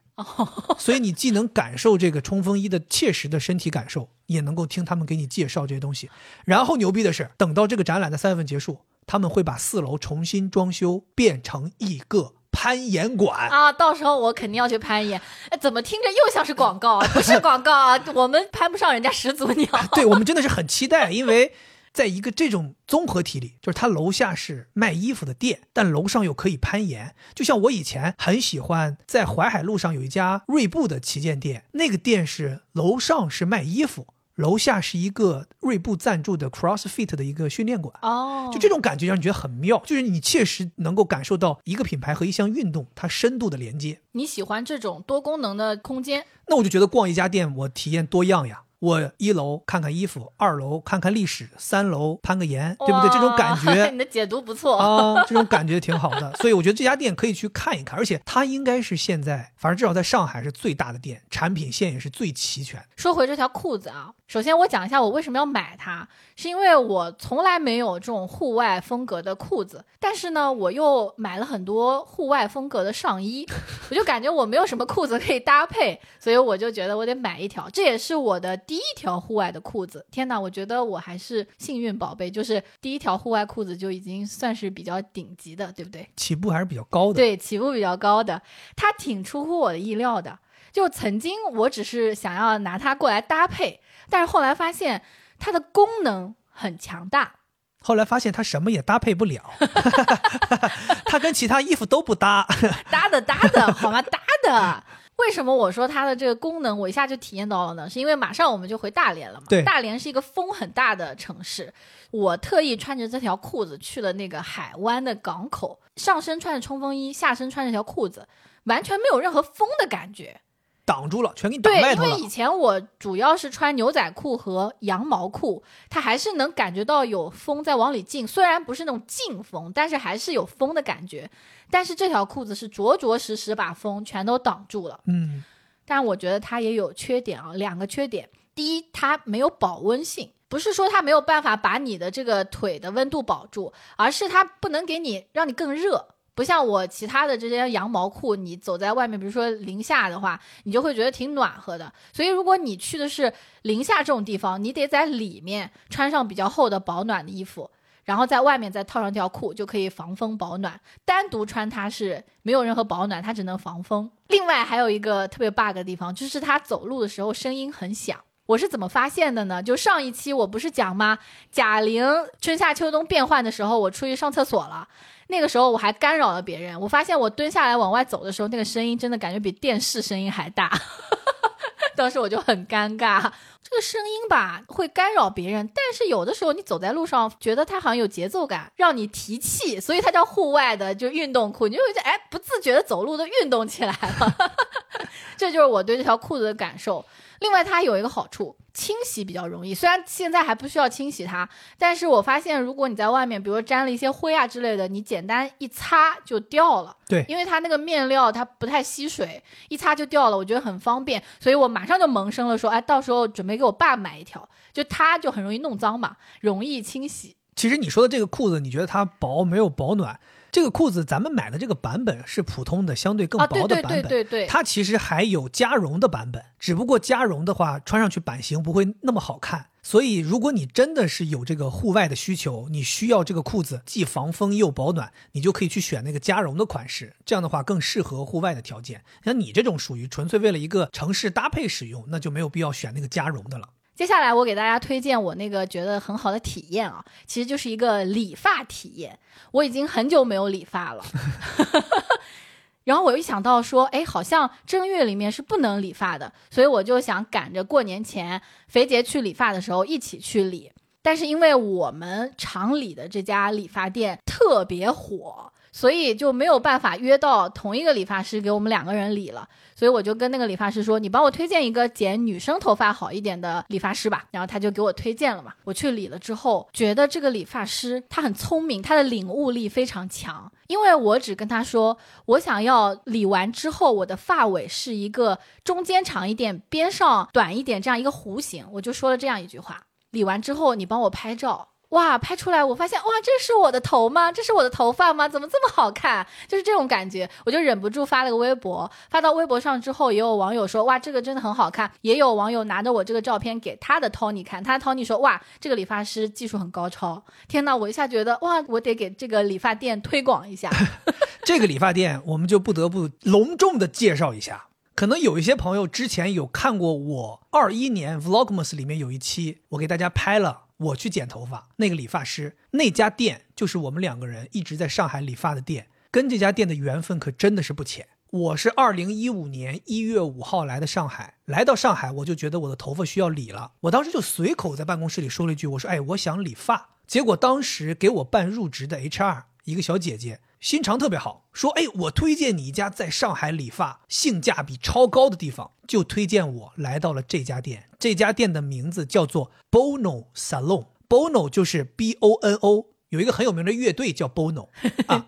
他们有些人说说你们是不是很喜欢这个乐队，所以起这个名字？其实不是，他们就是叫了这个名字。当时来这家店剪头发，那个时候这家店是六十块钱剪一个头。朋友们，你们想一想，六十块钱剪一个头，在上海这个地方的消费水平，当时其实性价比已经很高了。”我本来没有抱什么太大希望，但剪完之后我非常满意。你第一次剪就是小伟老师剪吗？对，这也是缘分。我第一次剪头，我进去我说，哎，我要剪头。他说你有什么熟悉的理发师吗？你约了谁？我说我谁都不认识。我说我刚来上海。我说我随便你给我找个谁剪个头就行。我剪个头。他说那你可能得等。他说我们这个店呢是一定要约上这个理发师，然后他给你留好时间，你几点几点来。如果你没有任何要求，你只能等，待会儿谁空谁给你剪。巧了，当时我就轮到了小伟老师。给我剪了，那是我人生第一次他给我剪头发。哇天哪！结果从一五年一月份一直到现在二四年的二月份、三月份，我们一直在这里剪头发。小伟老师理发理的真的很好，我一直是他理，但这次我必须给我这个 U 型发尾的理发师打 call，他叫大白。大白，我特意问的，他叫大白，胖胖的一个。对对对，对，大白是后几年去的。对，啊，我有多喜欢这家店，或者说我对这家店的认可有多高啊？我从一五年到现在九年了，我只在除了这家店以外的地方理过三次头发，全部以不满意而告终。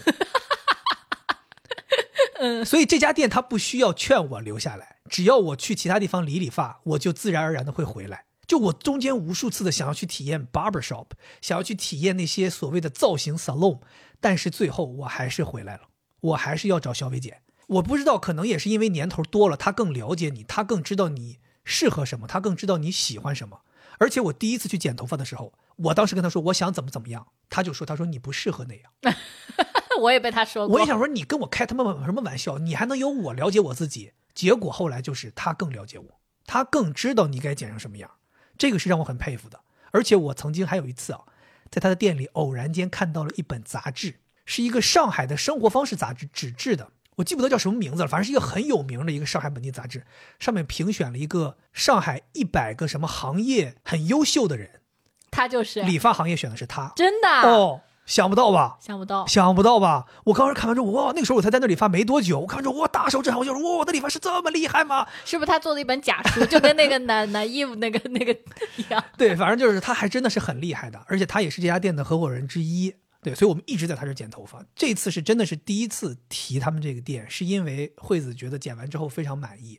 而且我觉得我们跟小伟老师的缘分真的是很有意思，就是你长期在一个人那边理发，他就像你的朋友一样，但你们又不会在不理发的时候建立连接。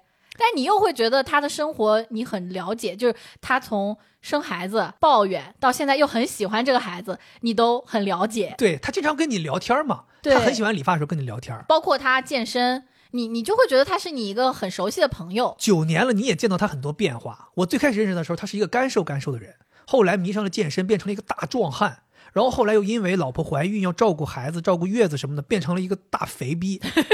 然后现在又健身又健回来了，又变成了一个身材非常 fit、肌肉非常壮的人。他不断的在变化，然后甚至有的时候我们在路上，有的时候我们会遇到，大家会打招呼，会看到他老婆，看到他孩子，真的是像朋友一样。毕竟认识了这么长时间，每个月都会至少见一次。你确实是跟他们像朋友一样，因为上一次我们去理发，我说现在他们好像已经一百一十块钱了，你说啊，我之前一直都是负一百块，我都不知道我薅了多少羊毛，因为他们涨价是只会涨十块钱，隔几年他们就会涨个十块钱。我一直以为他们是一百块钱剪个头发，我每次去还都付一百块钱，没有任何人说过我，他们也没有人管你。他每次给我剪完头他就走了，他就说我去忙别的了，你下次见。然后我就去自己扫个码，付一百块钱就走了。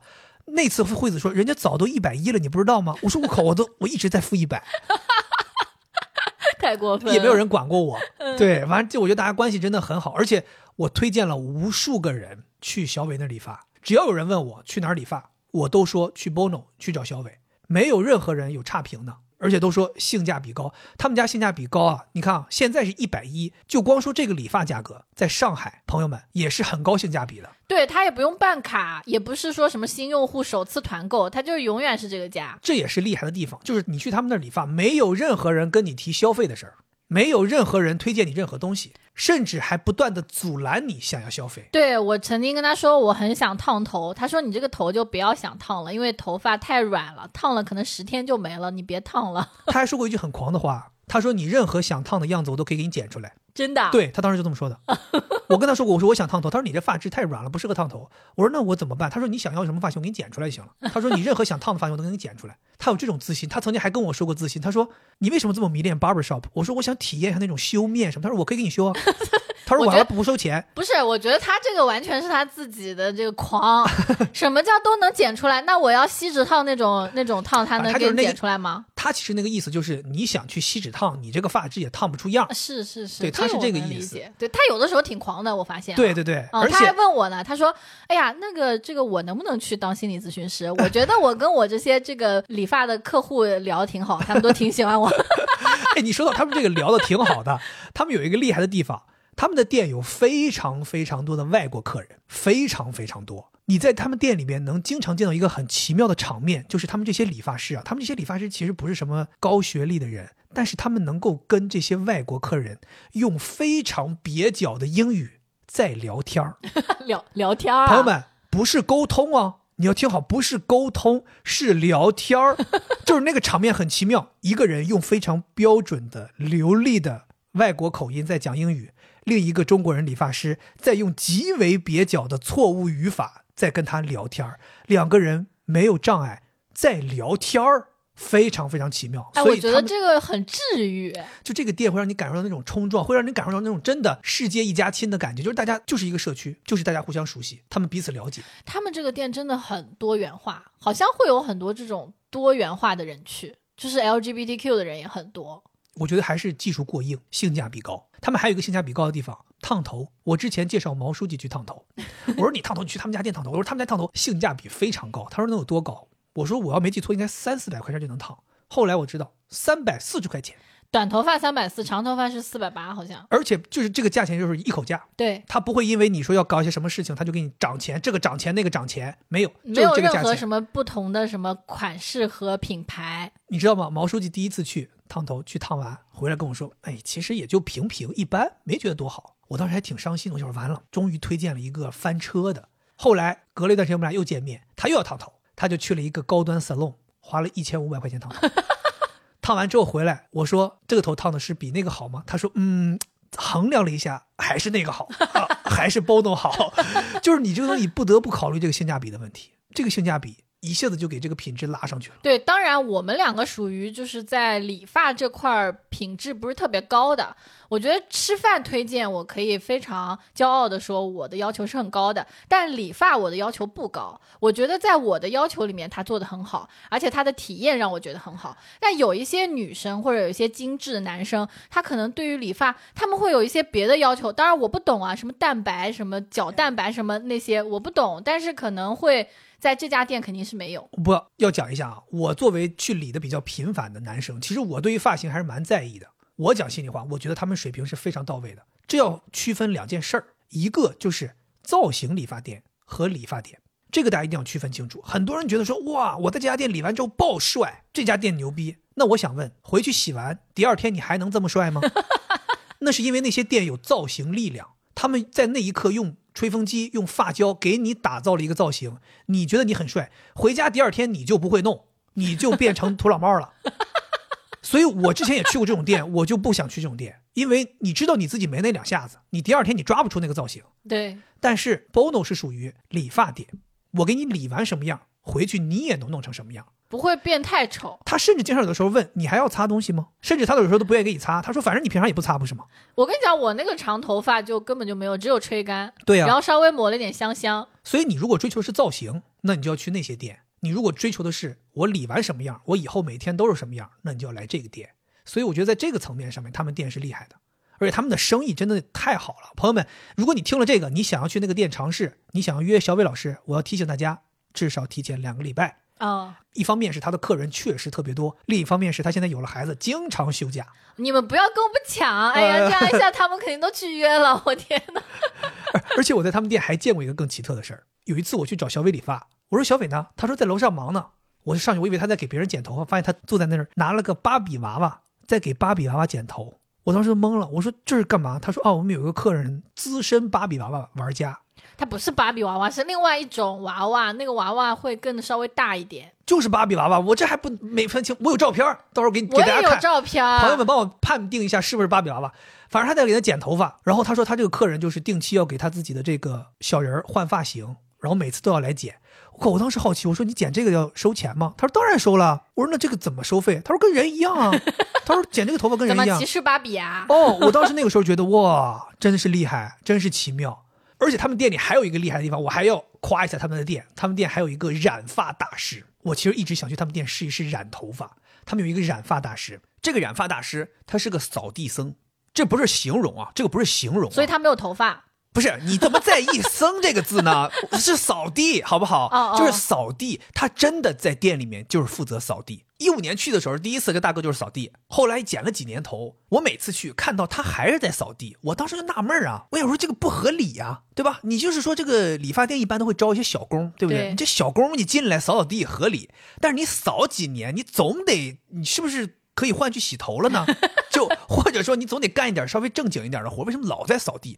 后来有一次我经历了一件事儿，我才知道他真实身份。有一次我去剪头发，在那等呢，门外走进来一个小哥，进来之后就咨询说他要染头发，应该是那种不是老客人，就是走过知道这有一家理发店对，就进来了。然后说呢要染那种非常非常浅的黄色，就问那个前台接待的人，就说你们能不能做？前台接待的人呢，就拍了拍正在扫地的这位大哥，大哥就起来了，起来就看了他一眼，然后摸了摸他的发质，说可以做。然后那个人就说说我要想染这么浅的头发，按理说可能得漂三次吧，就那种特别像董哥的那个语气，你知道吗？然后扫地大哥就看了他一眼，说不用，两次就可以，态度非常好，两次就可以。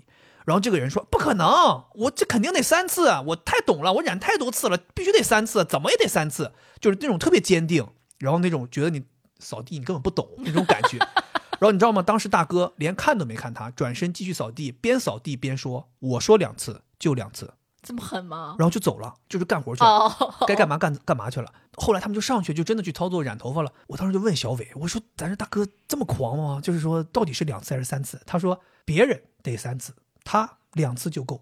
但是我听这个，我就会觉得会不会不安全？就是它太毒了，就对你的头发会有很多伤害之类的。应该是漂的次数越多越伤头。哦，它能在两次就给你漂到那个浅度，说明它厉害，它没有让你更受伤，明白，这是他厉害的地方。所以我听完这个之后，我就特别想在他这试一试染头发。我也有点想染，你说我染个什么颜色好看？我是想要明显一点的。我不敢。漂，我怕伤。我当时有问过他，我说不漂能染到最浅的颜色是什么？他还给我看了，我觉得可以。我想染一个紫色，就是哎呦我的妈不是那种很明显的紫色你杨千嬅了呗，准备？啊，就反正类似那种吧。我们去染一次怎么样？可以体验一下可 以可以。但这个不能保准什么时候去染。那你有什么想推荐的东西吗？哎，我想推荐两样东西，全部都跟冬季保暖有关，同时都是脚部保暖。那就是袜子和鞋子呗。哎，我觉得脚部保暖这件事情在冬天非常提升幸福感。首先，第一个我要推荐的一个东西，应该很多人都知道，就是 UGG 的雪地靴，也有人可能叫它 UGG，就这个雪地靴。大部分人都叫 UGG。哦，是吗？其实它正常应该叫 UGG。哎，这个鞋子啊，我以前我得承认，我对它是有刻板印象的。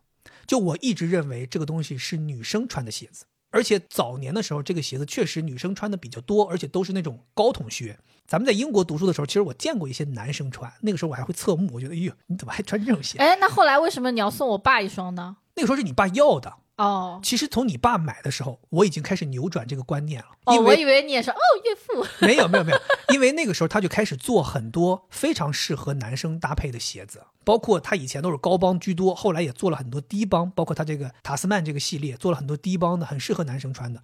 我就二二年的时候尝试了一次这个鞋，但是当时穿呢是秋天，没觉得这鞋咋地，只觉得说哦这个鞋还挺帅的，搭配起来还挺好的，是一个不一样的搭配，但没觉得它怎么样，功能性上怎么样。但是你、我妈还有你爸都无数次的说过，这个鞋保暖效果超一流，甚至我妈有一段时间说说在东北冬天就只能靠这个鞋。我想说这鞋真这么神吗？今年冬天我就穿了这个鞋，果然这个鞋在冬天穿真的厉害。这次我不是还穿这个鞋回大连吗？以前我回大连，不管穿什么鞋，你在外边待久了，你都会有一个感受，就是脚冷。冻脚，哎，对，你说对，冻雪。这次全程没有任何这样的感觉，包括咱们在外边，咱们在那个琥珀湾，身上冷，脚也不冷，哇，很奇妙。我想说这鞋真厉害，全程不动脚。虽然它的脚感不怎么样，但是它给你脚部的这个温暖的感觉是非常非常到位。对你说的这个脚感，我也挺想吐槽的，就是它那个底不知道为什么像一块木板一样。它比较薄嘛，而且你踩起来的时候，踩久了，它里边那个毛被压塌了之后，它那个更显得薄。对，但是我还是觉得它是救我命的。我有一双 UGG 是你妈从澳洲给我买的。我到现在还在穿，但是我每年只会回大连的时候穿回去，因为在上海它太热了。在上海我就会穿我们去年还是前年拥有的一双像拖鞋一样的，就是塔斯曼那个鞋。哦，就是塔斯曼那个鞋，我也一开始对它有偏见，我觉得它就像拖鞋一样，根本就不保暖，脚踝这块都没弄到。后来你穿了之后，觉得它在上海这个温度特别实用。我这次回大连穿的也是这个，就也够用。而且让我惊喜的是，我们回老家看到我舅有一双那个鞋子。哦，对对对，当时我妈说：“哎，你这个鞋子你舅也有一双。”我当时嗤之以鼻，我说：“我舅他只会在淘宝上买一些假货，怎么可能呢？”结果去看了，确实是 UGG 的正品的男鞋。我就想说，你看他已经让我舅这么挑剔的人喜欢了，那他确实是一双好鞋。对，我觉得非常推荐男生在冬天体验一下。我觉得体验之后，你会能感受到完全不一样的脚步的幸福感，而且它现在有很多很多款式可以供大家选择。当然，还有一些人会吐槽一件事儿，就是在东北冰天雪地，说 UGG 这个鞋子它的底部防滑非常的不好，它很容易打出溜滑。呃，是啊，对是啊，这个确实是，这是这个鞋设计的一个缺陷。我人生唯一一次崴脚，在地铁口踩到了一滩水，直接摔倒。但是现在这个鞋，它也为这个事儿做了一些修改，它出了一款鞋套，就自家的橡胶鞋套。它的底是那种有非常非常大，像户外鞋底那样的棱，可以给你防滑的。同时，它这个鞋套也可以兼顾一点点鞋面的防水。哦，对，你可以买这个鞋套套到鞋上，就可以适应北方的这种冰天雪地了。我挑战一下这个产品啊，我觉得有点鸡肋。就是明明我已经穿鞋了，然后我还要再穿一个鞋套，就像我这种懒的人，我觉得它很烦。它有一些鞋现在直接就是出厂的时候就配这个鞋套。哦，你直接可以买这种，它就是相当于专门给你在雨雪天气比较复杂的地方直接产了这样的一个款式。当然，因为这是我个人对它的吐槽，我觉得那些热爱生活的人应该会挺喜欢这种配件的。对，我觉得这是其实是对于这个产品本身缺陷的一个弥补，这也算是这个品牌做出的一些改变，挺好的。嗯、是这个事儿是我觉得提升我的脚步幸福感这个冬天。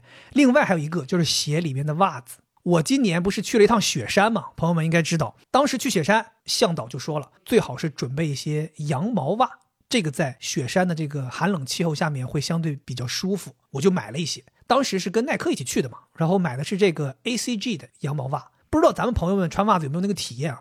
就是你这个袜子穿了一天之后，尤其是男生在脚上出点汗，会有点湿，这个袜子变硬，而且再一冷一湿一冷，你这个脚就有点像泡在冰里。嗯、就很难受，很不舒服。而且这个袜子呢，第二天你是绝对穿不了的。就像你说的，它会硬，舒适度也不行。